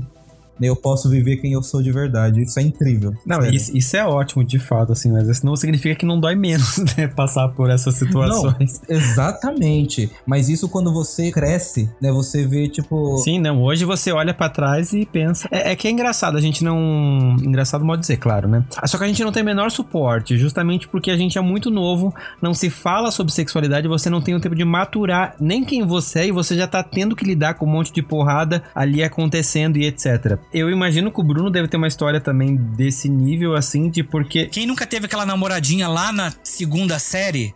Ah, quem é sua namoradinha? Eu tenho uma tia que ela não podia me encontrar, que ela falava, já tá namorando? E assim, aquilo me incomodava, porque nem eu me reconhecia. Porque nem eu me entendia o que que era. Entendeu? Então, assim, é uma coisa muito louca. É uma coisa muito estranha. E pegando um pouco do gancho do Felipe aí sobre essa questão do suporte, hoje eu trabalho, por incrível que pareça, eu sou jornalista, e no meio do jornalismo aqui em Brasília sempre foi muito aberto, sabe? Tem muito viado, muito sapatão, coisa que no Rio de Janeiro não encontrei. Então tive bastante suporte. Mas há seis anos eu trabalho por uma instituição religiosa católica como jornalista. Não vou falar o nome para não me prejudicar. Mas assim, desde que eu entrei, eu sou viado lá. Porque eu não queria. Eu meio que tentei recusar o convite, mas acabei ficando. E foi engraçado que no dia da entrevista, a mulher falou assim: Ah, a gente, a gente gosta de conhecer um pouco do candidato, o padre gosta de saber um pouquinho de como é que é a vida do candidato. Eu- aí eu bem- fui uma bicha abusada. Olhei pra ela e disse: Então anota aí pra você falar pra ele que eu sou gay, namoro, assumidamente, não vou entrar no armário de novo. Foi muito difícil sair, porque, gente, eu saí do armário com 32 anos, eu tenho 39. Pro mundo, eu saí do armário com 32 anos. Pra minha mãe, foi a primeira vez que eu olhei pra ela com 32 anos. Isso foi em 2014, eu acho. Que eu olhei pra ela e falei: "Mãe, eu sou gay. Entende uma coisa, sou gay. Gosto de homem, inclusive esse menino que tá aí fora foi meu namorado que eu tinha feito uma cirurgia e eu disse que se eu passasse bem pela cirurgia, eu não morresse, eu ia contar pra minha mãe, ninguém nunca mais ia ouvir, eu não ia mentir pra ninguém. Uma cirurgia simples, gente, foi só um pretexto. Foi tirar a vesícula, não tinha a menor condição de eu morrer, mas eu coloquei isso como condição. Sim. Três dias depois que eu recebi alta do hospital, contei pra minha mãe, meu ex-namorado que tinha terminado comigo ficou com, sei lá, peso na consciência, foi me visitar. Eu falei, inclusive esse menino que tá aí fora foi meu namorado. E ela olhou e falou pra mim assim: foi ou é? Eu falei, foi, foi. Ele tá aí só porque deve estar com peso na consciência. Mas eu precisava te falar isso. Então, assim, falei, você não. Aquilo que o Cristiano falou.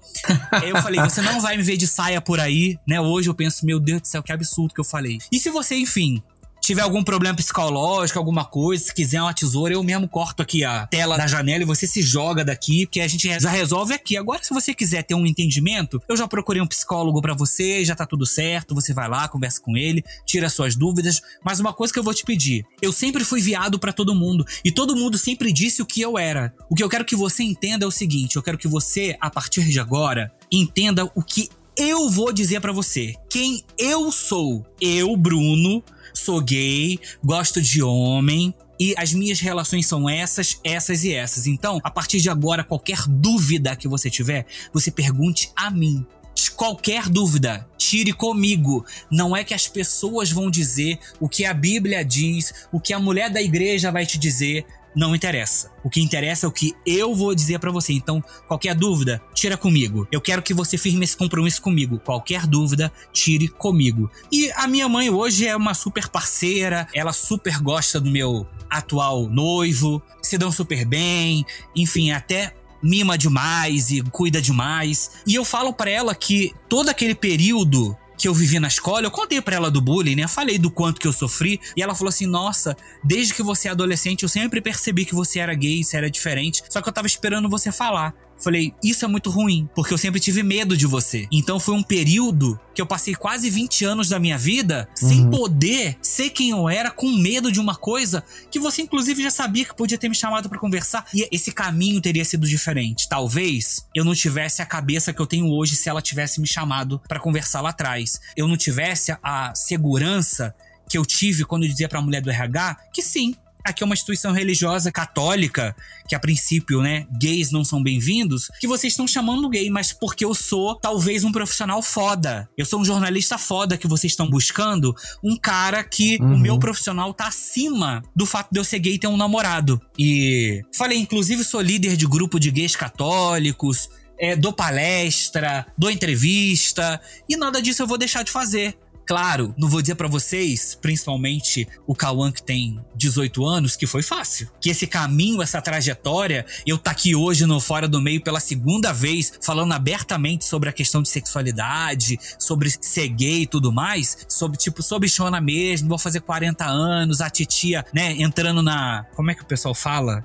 Das gays mais velha, não é titia não. Maricona? Maricona, as maricona, entrando no time das maricona, não foi fácil. E muitas vezes das vezes não é fácil. Agora, hoje, os xingamentos, o boiolo, o gay, o viadinho, isso nem me incomoda. Tipo assim, quer me chamar? Me chama, tô nem aí tô nem aí. E se de repente eu tiver de boa, eu ainda vou responder sim, sou, com muito orgulho. Olha minhas unhas pintadas de rosa. É isso. Mas isso que você falou me faz lembrar de um episódio que eu tô ouvindo agora, inclusive do podcast de vocês, que é aquela questão da gay Regina George, que vocês falam uma coisa que eu guardei muito comigo. Que é, hoje em dia todo mundo na faculdade fala que eu sempre eu tenho a língua afiada, tudo mais assim mas é uma coisa que a gente usa como realmente, eu percebi muito isso, é um mecanismo de defesa que a gente desenvolve ao longo da nossa vida em relação a isso. Tanto a gente que atua assim pra gente, sabe, querendo diminuir a gente e tudo mais, eu acho que é a gente se defender, como o Giovanni falou também, é algo que acaba virando a única forma da gente poder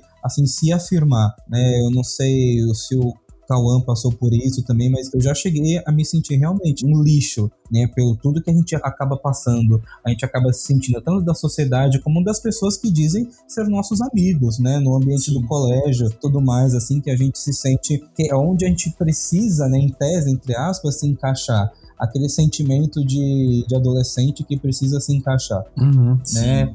Então eu acho que o que o Bruno falou, o que mais me dói nisso tudo, e é o que a escola ela contribui pra gente, é o tempo perdido, sabe? Então, no sentido assim, caraca, você foi sair do armário com 32 anos, gente do céu, o que, você não poderia ter feito, né? O que você não poderia ter vivido até lá. Então, depois, por exemplo, para mim. Aí depois fica tudo mais intenso, né? Super. Exato. É aquilo que eu falei, de viver a puberdade, né? É, é porque às, às vezes, assim, a experiência de você ter um namorado, um exemplo no ensino médio, de você poder ter as experiências que os casais héteros tinham ali, faz uma baita diferença, né? Tipo, às vezes você se assume no meu caso, eu me assumi com 18 anos, mas aí tem pessoas que se assumem com 25, 30 anos, então são, são 25 anos se escondendo, não sendo quem você é, né? E às vezes você dando o máximo de si e você, poxa, eu estudo, eu trabalho, eu tenho minha vida, eu tenho minha independência e parece que tudo é voltado para sua sexualidade. Nada além do fato de que você gosta faz diferença para outras pessoas, Sim. né? Então, o simples fato de você gostar de alguém do mesmo sexo, né, faz com que isso te desvalorize muito, sabe? Isso é, é muito frustrante, porque parece que você nunca consegue compensar. Sim. E a gente não tem que compensar. Não é sobre isso, sabe? Não é sobre você ter que ser a mais para poder demonstrar que você é bom para as outras pessoas só porque você é gay, você é lésbica, Exatamente. sabe? Incluindo todo mundo. Mas sobre você ter a sua independência e poder ser quem você é, né? Chegar num ponto da vida de falar, de chegar num, num local, principalmente em família. Eu acho que isso é muito mais complicado. Você chegar num almoço em família e quando aquele seu tio sem noção ou primo do seu pai sem noção vai chegar e perguntar da namoradinha, mesmo sabendo que você é gay, você chegar e falar assim, ó, ali, ele é meu namorado, tá? Pode ir lá, cumprimentar ele. É ele que eu trouxe aqui para conhecer vocês. Sabe? É um. Ai, que delícia essa afronta. Ai, Sim. tudo. Nossa, Ai, que eu já tudo. fico imaginando a minha vez, menino. Juro. Eu também. Eu, eu também, quando assim, eu deu vontade de chegar assim, montada de drag, assim, maravilhosa, bem uma Lorelai Fox da vida. Falei assim, então, gente, o hétero chegou. Trazendo toda a purpurina assim por trás, entrando na porta com capuz rosa. Exatamente, Imagina. cantando Pablo Vittar. Eu passei por Exatamente. isso. Zap zum zum zum. Sim. Eu comecei a namorar meu noivo em 2019. E no final do ano de 2019, eu levei ele pra minha casa no Rio de Janeiro. Pra passar um período de final de ano lá. Porque eu, todo ano eu vou passar o final do ano com a minha mãe. E eu falei pra ela, ela já conhecia ele. E eu falei pra ela que eu ia levar. E eu tenho esse tio aí, né? Que inclusive gostava muito de falar de mim, é, fala que eu sou a vergonha da família, que eu sou um gay nojento, que leva um monte de viado pra casa e tudo mais. Isso foi em 2019. Aí, quando foi em dezembro de 2020, a gente resolveu ficar noivo, porque ele foi morar fora do país agora, porque ele tá estudando medicina na Argentina. Então a gente resolveu ficar noivo. E aí eu falei pra minha mãe que queria fazer lá com meus primos, com todo mundo, né? E foi muito interessante, porque esse tio estava, ia estar. Como é que ia ser a reação dele, né? Como é que ia ser todo esse processo? Só não foi melhor porque eu peguei Covid e o Marconi também, e a gente teve que meio que cancelar a festa, mas a gente fez a festa em família. Esse meu tio se retirou, não participou, não falou nada, e eu tive o prazer de apresentar o Marconi como meu namorado, como meu noivo, de uma forma muito aberta pra família e pra quem tivesse lá e quem quisesse ser apresentado. Então, assim, chegava algum amigo da família que não sei o que, ah, isso aqui é o Marconi, meu noivo. Chegava alguém da minha mãe e falava, não sei o que, é o vizinho, parente, sei lá, quem que, quem que fosse. Ah, Bruno, todo mundo gosta de me visitar, que não sei o que. Esse aqui é o Marconi, meu noivo. Foi uma satisfação poder falar sobre abertamente, tipo, tô cagando e andando pra quem não gostar sabe? Meu noivo, meu noivo, meu namorado. Que assim foi uma sensação maravilhosa assim, que eu pude ter assim uma das experiências mais incríveis da minha vida, que eu já inclusive sonhei com isso. Com um dia que eu ia chegar pra mesa e pra todo mundo e falar: "Cadê sua namorada?" Tá aqui. O nome dele é Marcone, né, que é o meu atual noivo, tá aqui. A, a, namorada que vocês tanto buscaram é esse aqui. E todas as minhas tias gostam dele, meus tios. E quem eu achei que não fosse respeitar, respeita. Eu tenho um tio que adora falar que tudo pra ele é viado. Ah, isso é coisa de viado, que não sei o quê. Mas pergunta se na frente da gente ele falava. Falava nada, ficou caladinho. Eu tenho uma tia também que desde criança ela falava que eu ia ser viado, que eu ia ser gay, que não sei o quê. Quando eu tinha uns 6, 7 anos, ela falava: Ah, todo mundo fala que você vai ser viado. Pergunta se ela falou alguma coisa agora. Quando eu trouxe o macho do meu lado. Profeta. É, botei o macho do meu lado e falei: Meu namorado. Desejo realizar. Meu namorado, tia aqui. O nome dele é Marcone. A gente vai ficar noivo. Mandei o convite do noivado no grupo da família. Com o, os dizeres lá, tudo bonitinho. E assim foi. E hoje me sinto bastante respeitado em relação a isso. Nesse final de ano agora o Marconi não foi, mas todo mundo perguntou por ele. E foi um passo. para quem saiu do armário aos 32 anos, tá passando por isso aos 39, foi muito rápido. E foi um avanço muito grande. Né? Ser respeitado no meu ambiente de trabalho, que é uma instituição religiosa, ser a cara dessa instituição religiosa no YouTube, por exemplo, é uma vitória muito grande. Tá numa TV católica semanalmente botando a minha cara para trazer notícias, mas por outro lado, todo mundo sabendo que eu sou gay, isso é muito. traz um, um afago e ao mesmo tempo é uma questão de militância é uma questão política. Sim, eu muito. tá botando a minha cara toda semana numa TV católica, onde todo mundo sabe que eu sou gay, e mesmo assim eu represento essa instituição católica lá. E isso é um avanço, pra mim, é uma questão que. Não vou dizer que compensa, porque não compensa tudo que eu sofri quando eu era jovem, todo o bullying que eu sofri na minha adolescência, nesses praticamente, vamos botar aí, 15, 16 anos que eu sofri como bullying na escola. Mas, de alguma forma, hoje eu me sinto reparado com isso, podendo estar num ambiente onde as pessoas dizem que não eu não deveria estar e eu tô representando elas. E tô representando Sim. todos os gays que estão no armário, os gays religiosos. Talvez Sim. não, não compensa, mas recompensa, né? Exato. Está chegando aqui na última pergunta da pauta, infelizmente. E eu queria saber de vocês, olhando em retrospecto, né, olhando para esse período escolar, eu até falei na- no último episódio, que foi o episódio de aniversário, que tem umas pessoas assim que eu não gostaria de rever nunca mais na minha vida. Justamente, não que eu tenha algum problema com elas hoje, mas elas representam um período da minha vida que me fez muito mal. E elas podem ter evoluído, né? elas podem ter mudado, e eu espero que elas tenham mudado, né? Apesar de que Santa Catarina tem meus pés atrás, mas eu não sei se eu me sentiria confortável de conviver de novo com elas. Tipo, esse encontro do colégio eu jamais iria. Por mais assim que hoje eu esteja bem, esteja ok, é... não sei se valeria a pena. Como que vocês olham pra essa galera que participou desse período, né? Que foi, às vezes, catalisador desses bullying e sofrimentos. Se vocês encontrassem essas pessoas hoje, como vocês acham que seria a reação de vocês? Olha, no meu caso, como eu, sempre, em questão assim de roda de amigos, eu sempre fui uma pessoa que se deu bem com todo mundo, sabe? Entrava na sala, às vezes cabulava a aula, ia pra sala de um, ia pra sala de outro, então eu sempre consegui conversar muito bem e, e me enturmar com todo mundo, mas mais por essa necessidade de querer me dar bem mesmo, sabe? De não querer ser reprimido, sabe? Então eu tinha esse conceito de que pra eu não sofrer bullying ou pra não ser intitulado como bichinha, como viadinho ou ser a chacota da sala, eu tinha que me submeter a certas coisas que eu não gostava, Uhum. né? Então, às vezes, a certas brincadeiras que eu não me sentia confortável e que eu me ali no momento eu entrava naquele ritmo para poder me enturmar com o pessoal ou de falas também que eu não concordava, mas que assim, tipo, chegar numa roda de amigos e tá passando uma menina assim e todo mundo falando, nossa, que linda, é, que gostosa, que não sei o que. E eu adorando o cabelo dela, achando assim super brilhoso, amando, tipo, a cor da unha dela. Então, sabe, você se forçar. E eu não gostava disso, eu não, eu não me sentia bem comigo mesmo. Parecia que eu tava atuando algo.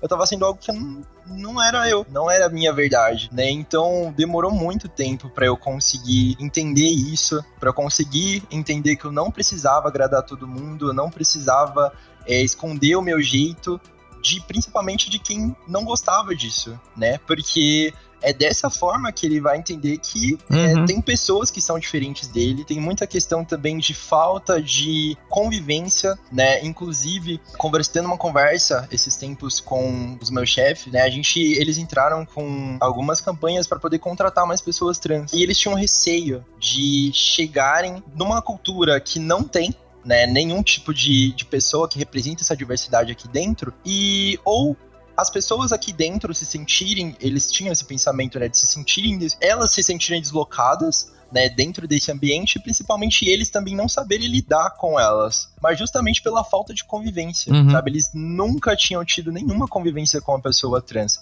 e achavam que era coisa de outro mundo, sabe? Que era um negócio tipo quatro cabeças e que foi desconstruindo, sabe? Ele viu que era uma pessoa normal, que chegava aqui, batia seu ponto, fazia o que tinha que fazer, representava muito bem o que vinha fazer, porque independente de ser uma pessoa homossexual, ser lésbica, ser trans, ela chega aqui e faz o que ela foi contratada para fazer, independente da sexualidade dela. E isso não estava envolvido com a capacidade que ela tinha, Sim. sabe? Isso foi sendo desconstruído aos poucos. E eles tinham essa mente mais afastada do pessoal LGBT em geral, né, das nomenclaturas, de dessa convivência que a gente tem mais facilidade, né? Inclusive, algo que eu também me senti um pouco deslocado no início, porque mesmo sendo do Vale, a gente não já é obrigado a saber de tudo e a entender tudo assim num piscar de olhos. Também é um processo pra gente. Então, pra mim também foi difícil assim de não difícil, mas é, até eu me acostumar a entender também que poxa, ela tem as mesmas vivências, ela tem os mesmos problemas, às vezes pior, porque, assim, o Brasil é um dos países que mais mata pessoas trans, então são traumas totalmente diferentes que a gente tem, né? Então é algo que, assim, fora do normal. E a gente se identifica muito e vê que não tem esse chabu, essa diferenciação toda que a gente começa a criar na nossa cabeça só pelo fato da gente nunca ter convivido. Exato. Né? E, e, isso faz com que a gente comece a quebrar esse, esses preceitos que a gente tem, né? E eu vejo que isso é muito importante. Então, justamente por esse fato de eu, primeiramente, né, contextualizando, eu não me impor muito sobre os meus pensamentos, sobre o que eu achava que era certo, eu nunca tive essa dificuldade mais por isso, né? Mas eu vi que era algo errado porque eu acabava deixando a minha essência de lado, sabe? Meu jeitinho mais, um olhar adocicado ali pra situação, né? Como a gente costuma brincar.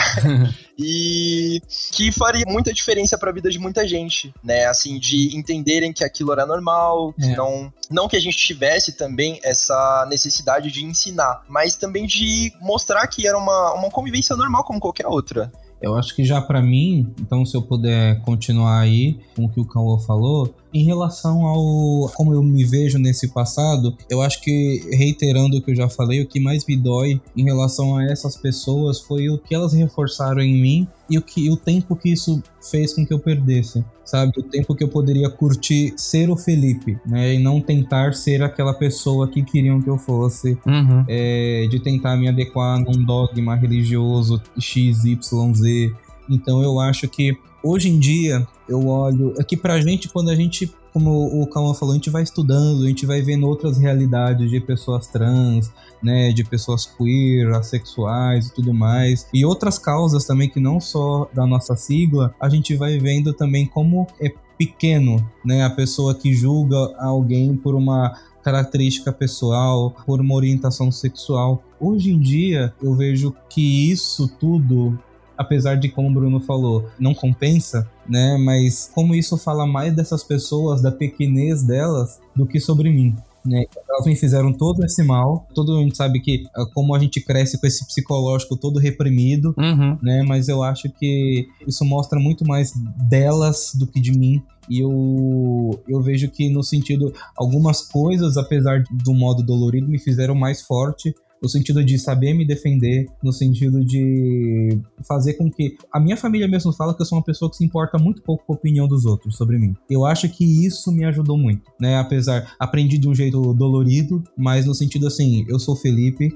quem gostar de mim, ótimo, quem não gostar, foda-se. Então, tipo, que nem a gente já falou, eu sou gay, bicha, bicherma, bichona, não tenho a mínima condição mais de deixar de ser. Então, eu acho que eu prefiro tentar ver por esse lado. Porque se eu ficar só vendo o tempo que isso me fez perder, o tanto que isso me fez mal, eu acho que isso acaba me consumindo muito, né? Então eu prefiro tentar, tentar ver as lições, o quanto isso me deixou mais forte e o quanto que agora, pelo menos, assim, que nem vou comparar aqui com o Bruno Sim. de novo pelo menos eu tive a oportunidade de fazer isso 10 anos antes, né? Então, tipo, foi um tempo muito precioso que apesar de poder ter sido antes, né? Ah, se eu soubesse que eu era viado já com a Lady Gaga, lá com meus 11 anos de idade. Então, poderia, obviamente, ser são 10 anos que eu perdi desse também tempo, mas pelo menos eu ainda tenho muito tempo pela frente, assim, comparação com outras pessoas que infelizmente não tiveram essa possibilidade de ser gay, por exemplo, agora em 2021, em relação a esse passado, sabe? Então, pelo menos eu procuro tentar enxergar o melhor lado possível.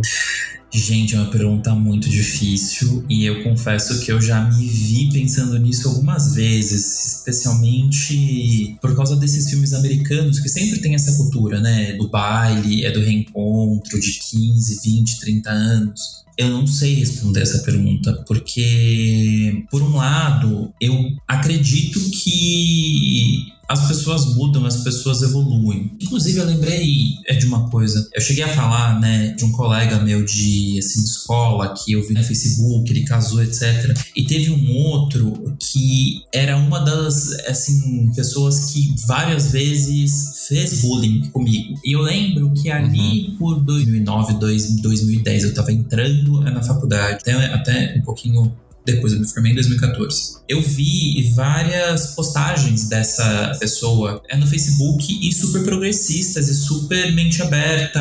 É um cara que no final ele foi fazer serviço social, trabalha é na, é na assistência e com garantia é de direitos e de minorias. E eu lembro que por muito tempo eu vi, né, aquele discurso todo e o que me vinha à cabeça era filho da puta, você não sabe o mal que você me causou. Uhum. Só que aí depois de um, de um tempo, eu parei para pensar, aí eu falei, caralho, ele mudou, né? Tipo, que bom que ele mudou. Uhum. Fico muito feliz que ele não é mais aquele cuzão, porque ele poderia ser um bolsonarista louco hoje em dia. Né? Ele não é essa pessoa. Trabalha, inclusive, com garantia de direitos de minorias. Primeiro que eu acho que se tivesse esse reencontro dos 30 anos, talvez eu nem iria. acho que começa por aí. Mas eu acho que a forma como eu trataria, acho que dependeria muito da forma como eu fosse recebido, né? Uhum. É, eu acho que isso que ia dar o tom. Mas seria estranho. Acho que essa é uma pergunta muito difícil, é o máximo que eu consigo responder. Acho que eu teria que ir pra terapia antes para pensar. Sim. Não, mas eu concordo. É, eu também acho que eu ficaria muito desconfortável e a chance de eu não ir seria muito grande. É, não, acho que acho que a princípio eu não iria. Assim, eu penso nesses eventos assim, fico tipo, hum, hum, hum, hum. acho que não. Tá bom do jeito que tá, né? Tá bom do jeito que tá, né? Ficou lá atrás, deixa lá. Sim.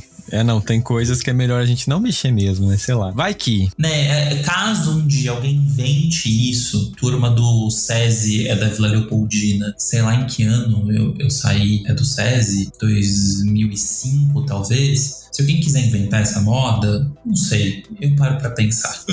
Sim, até lá. É, teve uma frase que o Vini do Big Brother falou ontem pro Arthur, quando ele tava no paredão, que eu fiquei pensando e assim, me ocorreu isso agora nesse momento, que é o quanto a gente cria expectativas e normalmente a gente fica pensando na frustração que a gente vai ter com a expectativa, né? Sim. E ele falou: usa a expectativa para criar esperança. Não pensa, tipo assim, nas coisas que você já vai decepcionar. Já, tipo assim, usa isso de uma forma positiva pra você criar esperança, porque às vezes você pode surpreender positivamente, não fica esperando só um negativo. Mas ao mesmo tempo, assim, eu, fico, eu fiquei pensando nisso e casando com essa pergunta agora, eu fico pensando, eu não acredito que as pessoas consigam. Eu acredito que as pessoas mudam, mas eu não acredito que, sei lá, 30 pessoas conseguem mudar tanto. Ainda mais do lugar onde eu vim, vendo as coisas que eu vi. Então eu fico com um pouco desse é, receio. É, assim. Eu Gostaria muito de ter essa esperança, mas não sei. É, eu acho que tem um corte de contexto, né, sobre interior e capital. A gente está falando, querendo ou não, de acesso à informação, de acesso à cultura, à informação, aos movimentos. Então, acho que isso impacta.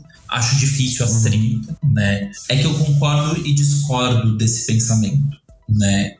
eu acho que ele tem um fundamento, eu acho que ele é válido, mas eu não acho que dá para polarizar. Não acho que dá para viver hum. na base da esperança o tempo todo, porque o céu não é de brigadeiro, porque as pessoas não mudam, porque. Mas eu também acho válido ter um pouco esperança, senão a gente vai viver num cenário desgraçado o tempo todo, né? Aí não há quem dê uhum. conta de viver no mundo. Sim. Olha, Fernando, eu particularmente eu costumo dizer assim, ó, que é, eu sou, acho que foi até o aquele personagem Félix da novela. Quando eu sou bom, eu sou bom, mas quando eu sou ruim, eu sou pior ainda. Uhum. As pessoas têm de dar graças a Deus que eu ainda sou uma pessoa religiosa e não sou uma pessoa. E aí a questão da vingança, ela fica muito lá atrás, porque eu costumo dizer que se eu não fosse uma pessoa religiosa, eu tenho esse sentimento. Sei que é muito ruim isso, mas eu tenho um sentimento de vingança. Olha, eu tenho o sabor da vingança. Eu adoro me vingar. Mas não faço isso com frequência e não faço isso de me vingar porque eu sei que às vezes isso afeta mais a mim do que a outra pessoa, né? Então não vou perder meu tempo fazendo vingança com gente que não presta. Mas eu encontraria todas as pessoas da escola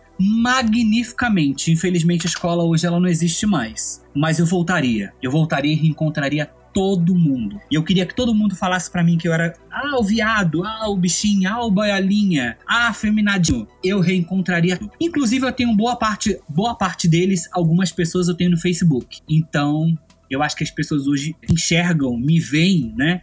de uma outra forma. Principalmente, eu não gostaria que fosse assim, mas pelo fato de eu ter trabalhado na televisão muito tempo, as pessoas passaram a ter uma outra referência de mim. Então, assim, é o fato de eu estar na televisão todo dia, eu fui repórter muito tempo, trabalhei em grandes emissoras. Então, assim, isso trouxe para as pessoas uma identificação, talvez uma admiração diferente. Sim. Né, do que aquele Bruno lá, o bichinho da escola. Mas assim, tipo, cara, olha, ele é o repórter, ele tá na televisão, ele aparece na televisão. Isso transcendeu e passou à frente daquele bullying que eles faziam comigo lá na infância. E talvez se a gente for conversar com umas pessoas dessa hoje, elas vão falar: nossa, porra, que merda que eu fiz, né? A gente era muito imaturo, talvez a gente tava numa fase que a sociedade impunha a gente a ser assim. Crianças muito ruins, né? Muito crianças muito perversas. Então, talvez se a gente tiver um pouquinho da cabeça de hoje, eu não faria isso, é, reprimiria meu filho, para quem tem filho, que não fizesse isso na escola, que não faça isso na escola com os colegas, mas eu reencontraria sim, reencontraria todos eles e hoje, talvez eu estaria falando isso para eles hoje. Eu não lembro de outra pessoa gay da minha sala ou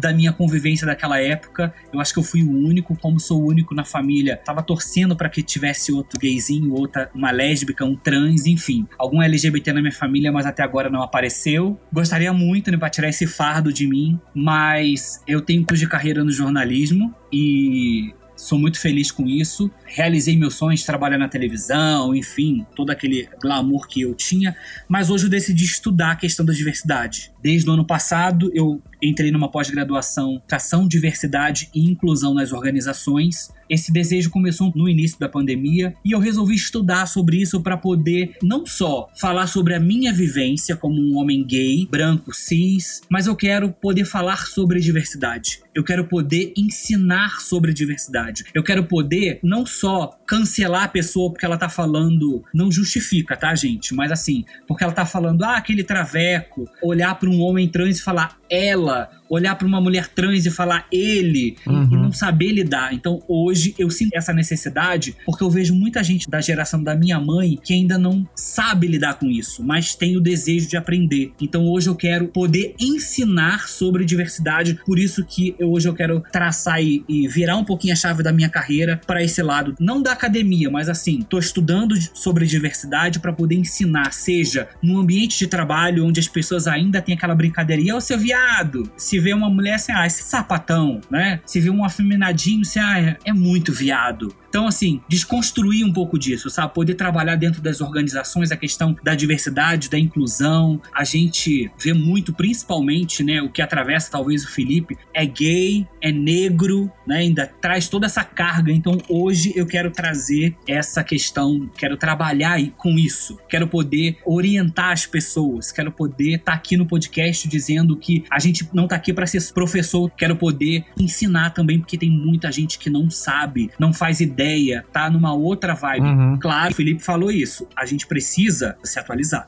Então, eu hoje tô nesse caminho, né? Por isso que eu digo que eu encontraria todas as pessoas que me causaram bullying. Sim. Como hoje eu tento ensinar para essa minha tia que eu tenho um relacionamento sólido, que é possível amar uma pessoa do mesmo sexo, é possível viver como um casal, é possível que a gente tenha uma vida social como um casal, normalmente assim como ela tem com o marido dela, o filho dela tem com a esposa dele, eu tenho com o meu noivo. E a gente faz as mesmas coisas que ele no dia a dia, né? A gente tem todos nossas questões de casa, de ter uma vida né, social, a vida de casa, os problemas, o pensamento no futuro, o filho que a gente quer ter, uhum. a escola que a gente vai botar eles, enfim, a viagem que a gente quer fazer. Então, tudo isso passa por um processo.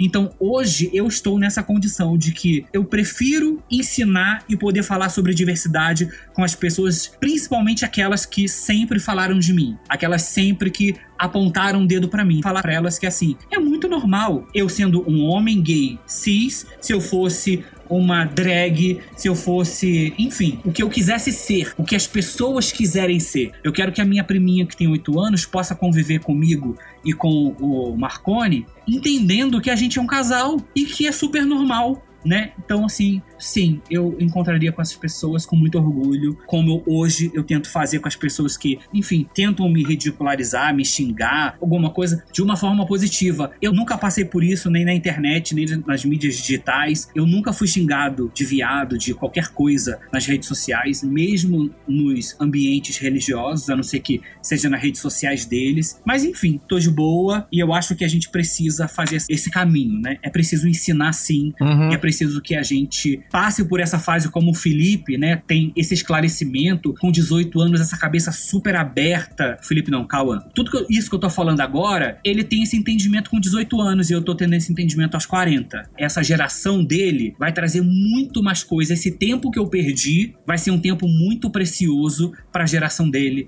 para a própria geração do Felipe e para gerações que vão vir, né? Para as gays novinhas que estão se descobrindo agora com 11, 12 anos. Sim. E isso é sensacional. O, que eu mais gosto de olhar para esse encontro de gerações, como esse que a gente fez aqui agora, é ver o quanto a roda do tempo ela tá girando o tempo todo e ela tá evoluindo. Por mais que a gente, né, que já tem um pouco mais de 20 anos, olha para trás e vê que a gente perdeu um tempo, a gente tá vendo que a galera que tá vindo aí tá conseguindo aproveitar esse tempo de uma forma muito melhor e com muito mais qualidade. E porque a gente não ficou parado? Porque a gente parou para aprender em primeiro primeiro lugar, a poder olhar no espelho e saber o que a gente estava enxergando de volta. A gente se permitiu ter esse entendimento, ao contrário da geração dos nossos pais que preferia provavelmente colocar as coisas para debaixo do tapete. E a gente, quando tava na escola, eu acho que uma coisa que vocês falaram que eu achei interessante é que a gente não se enxergava. Eu vejo que a imagem que eu tinha do Fernando na época era uma imagem que eu via no espelho, que todas essas pessoas jogavam água nesse espelho, era uma imagem deturpada. Eu não conseguia enxergar quem era de fato o Fernando. Até que eu me afastei dessas pessoas, eu consegui finalmente que essa água escorresse e eu pude ver quem era o Fernando. E eu gostei do Fernando que eu vi de volta. Então eu não gostava daquele Fernando porque eu não tava vendo o Fernando, eu tava vendo uma imagem que as pessoas deturpavam do Fernando. E eu acho que essa é a grande mágica que a gente tem hoje. A gente pode se olhar no espelho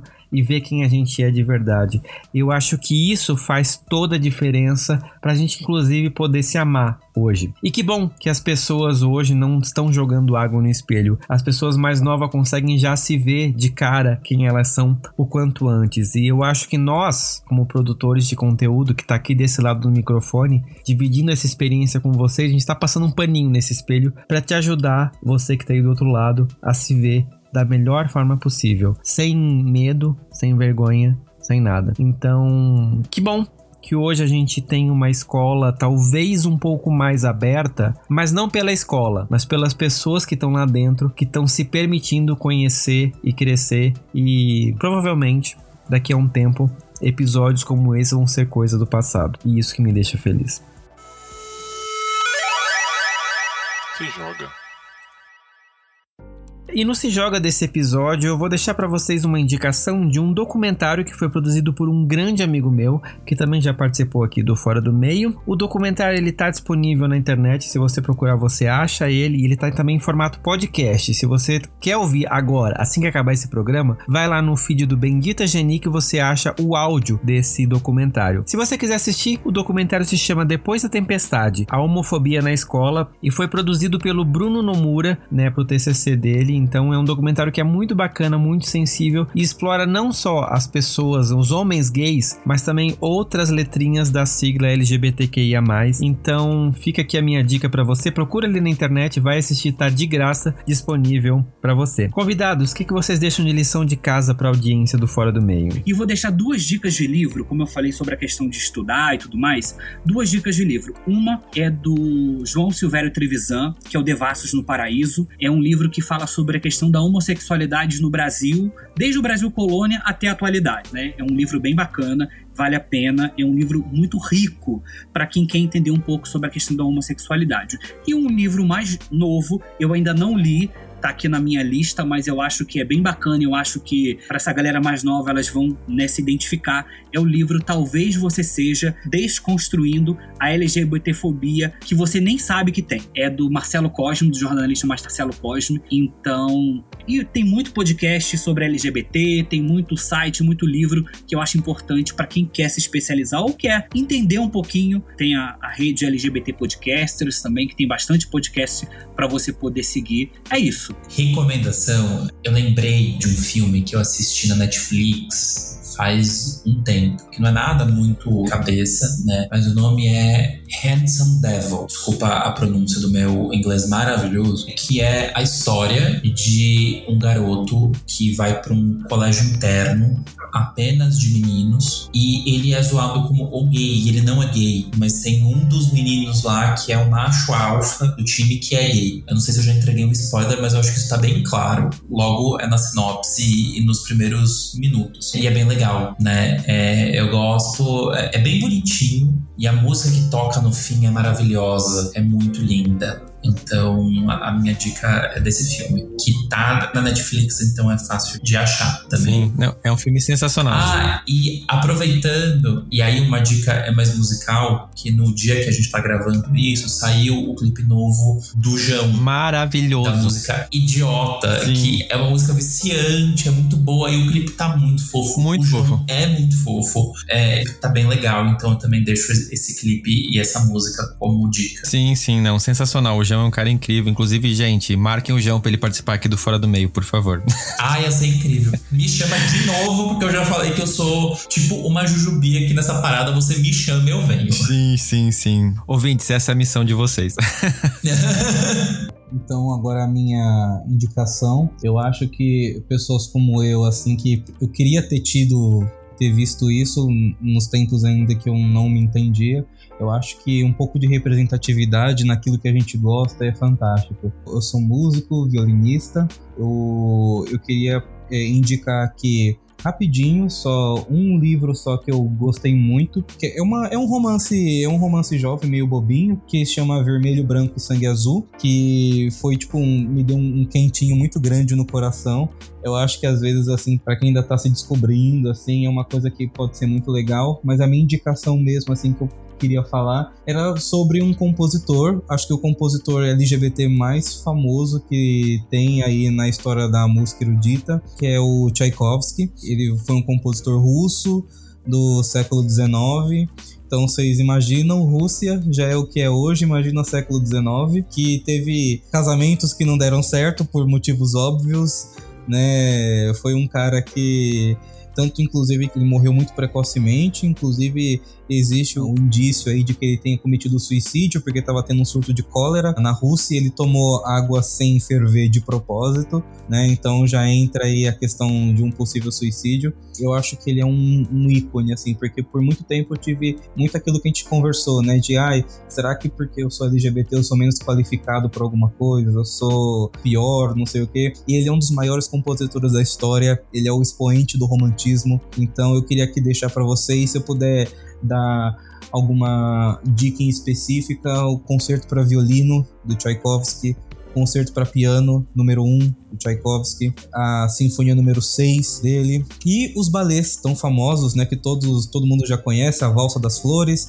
né, da Bela Adormecida, é, a gente tem o Lago dos Cisnes, a gente tem Romeu e Julieta, abertura 1812, então eu acho que é uma visibilidade muito legal para o nosso meio. Eu acho que quando hoje em dia eu vejo, né, músicos, compositores, etc, que são do Vale assim, eu fico muito feliz e eu acho que até mesmo quem não gosta tanto de música erudita, vale a pena dar uma conferida, mergulhar aí na música do Tchaikovsky porque ela é arrebatadora e bom, é isso. Eu tenho um livro para indicar né? Ela não tá direcionada, assim, bem focada no tema, mas ela conta um pouquinho sobre a história de uma menina, né? Ela é a mais jovem ganhadora do Prêmio Nobel da Paz, né? E o nome do livro é Malala, a menina que queria ir para a escola, né? Conta a história de uma menina que ela nasceu ali na região do Paquistão e quando ela tinha 10 anos, ela viu a cidade dela ser controlada por um grupo extremista,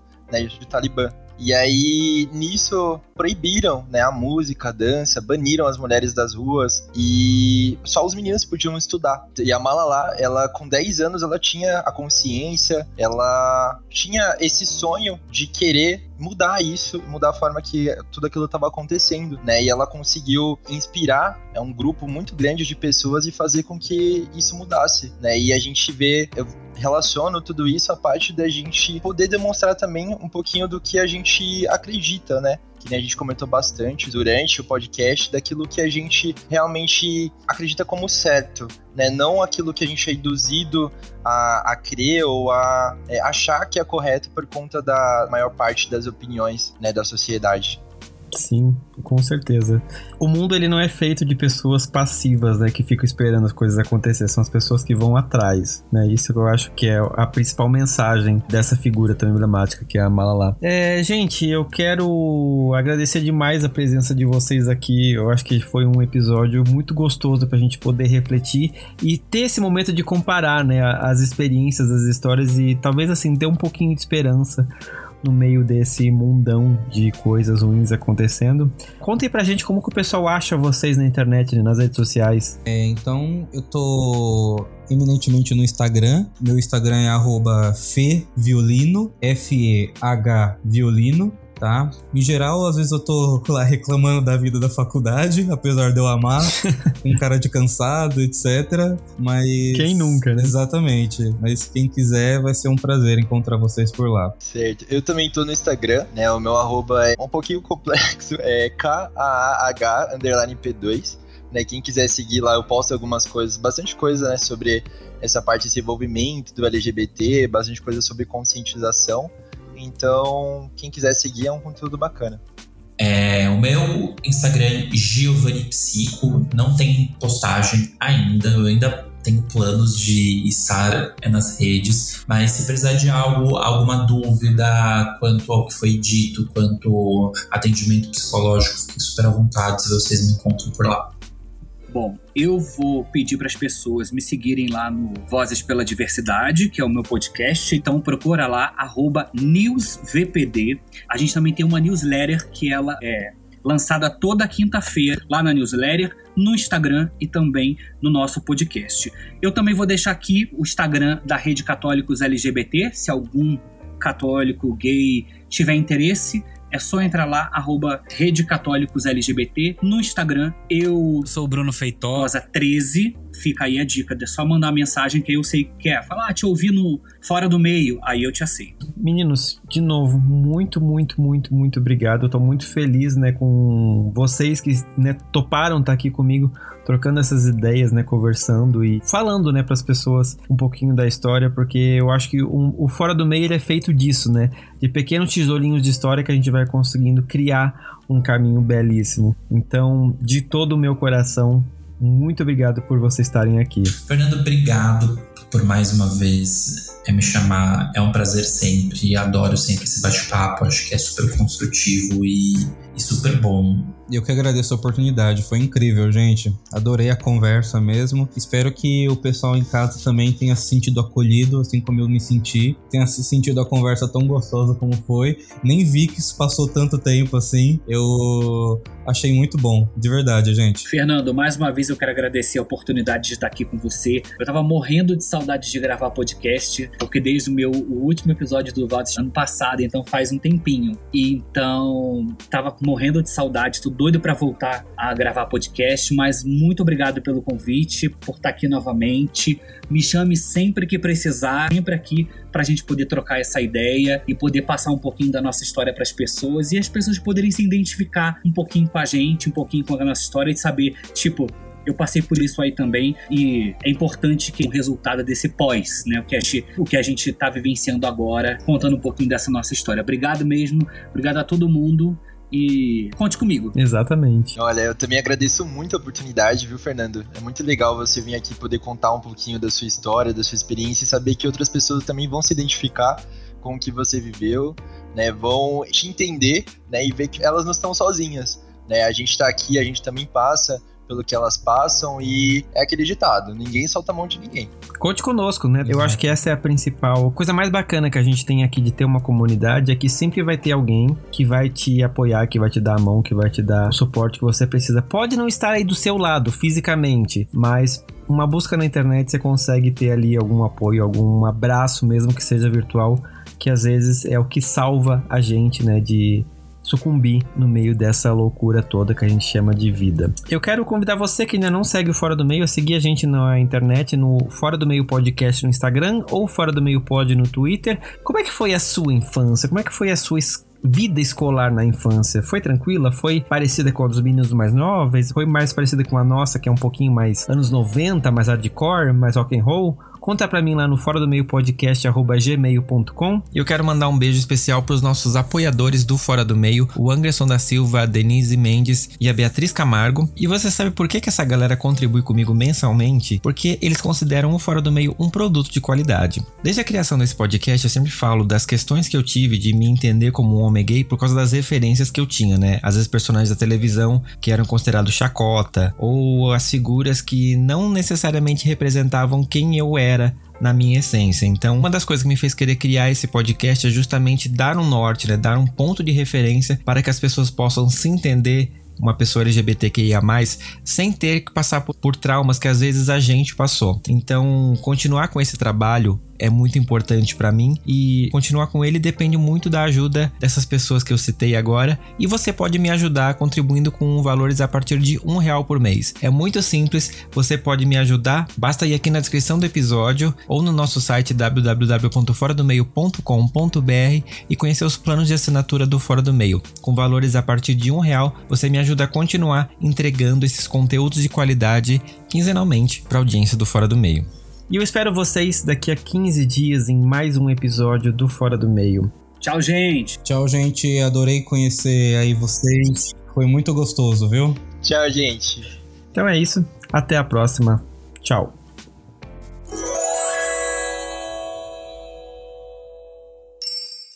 Este podcast faz parte da Podcast. Conheça os demais programas da rede acessando podcast.com.br.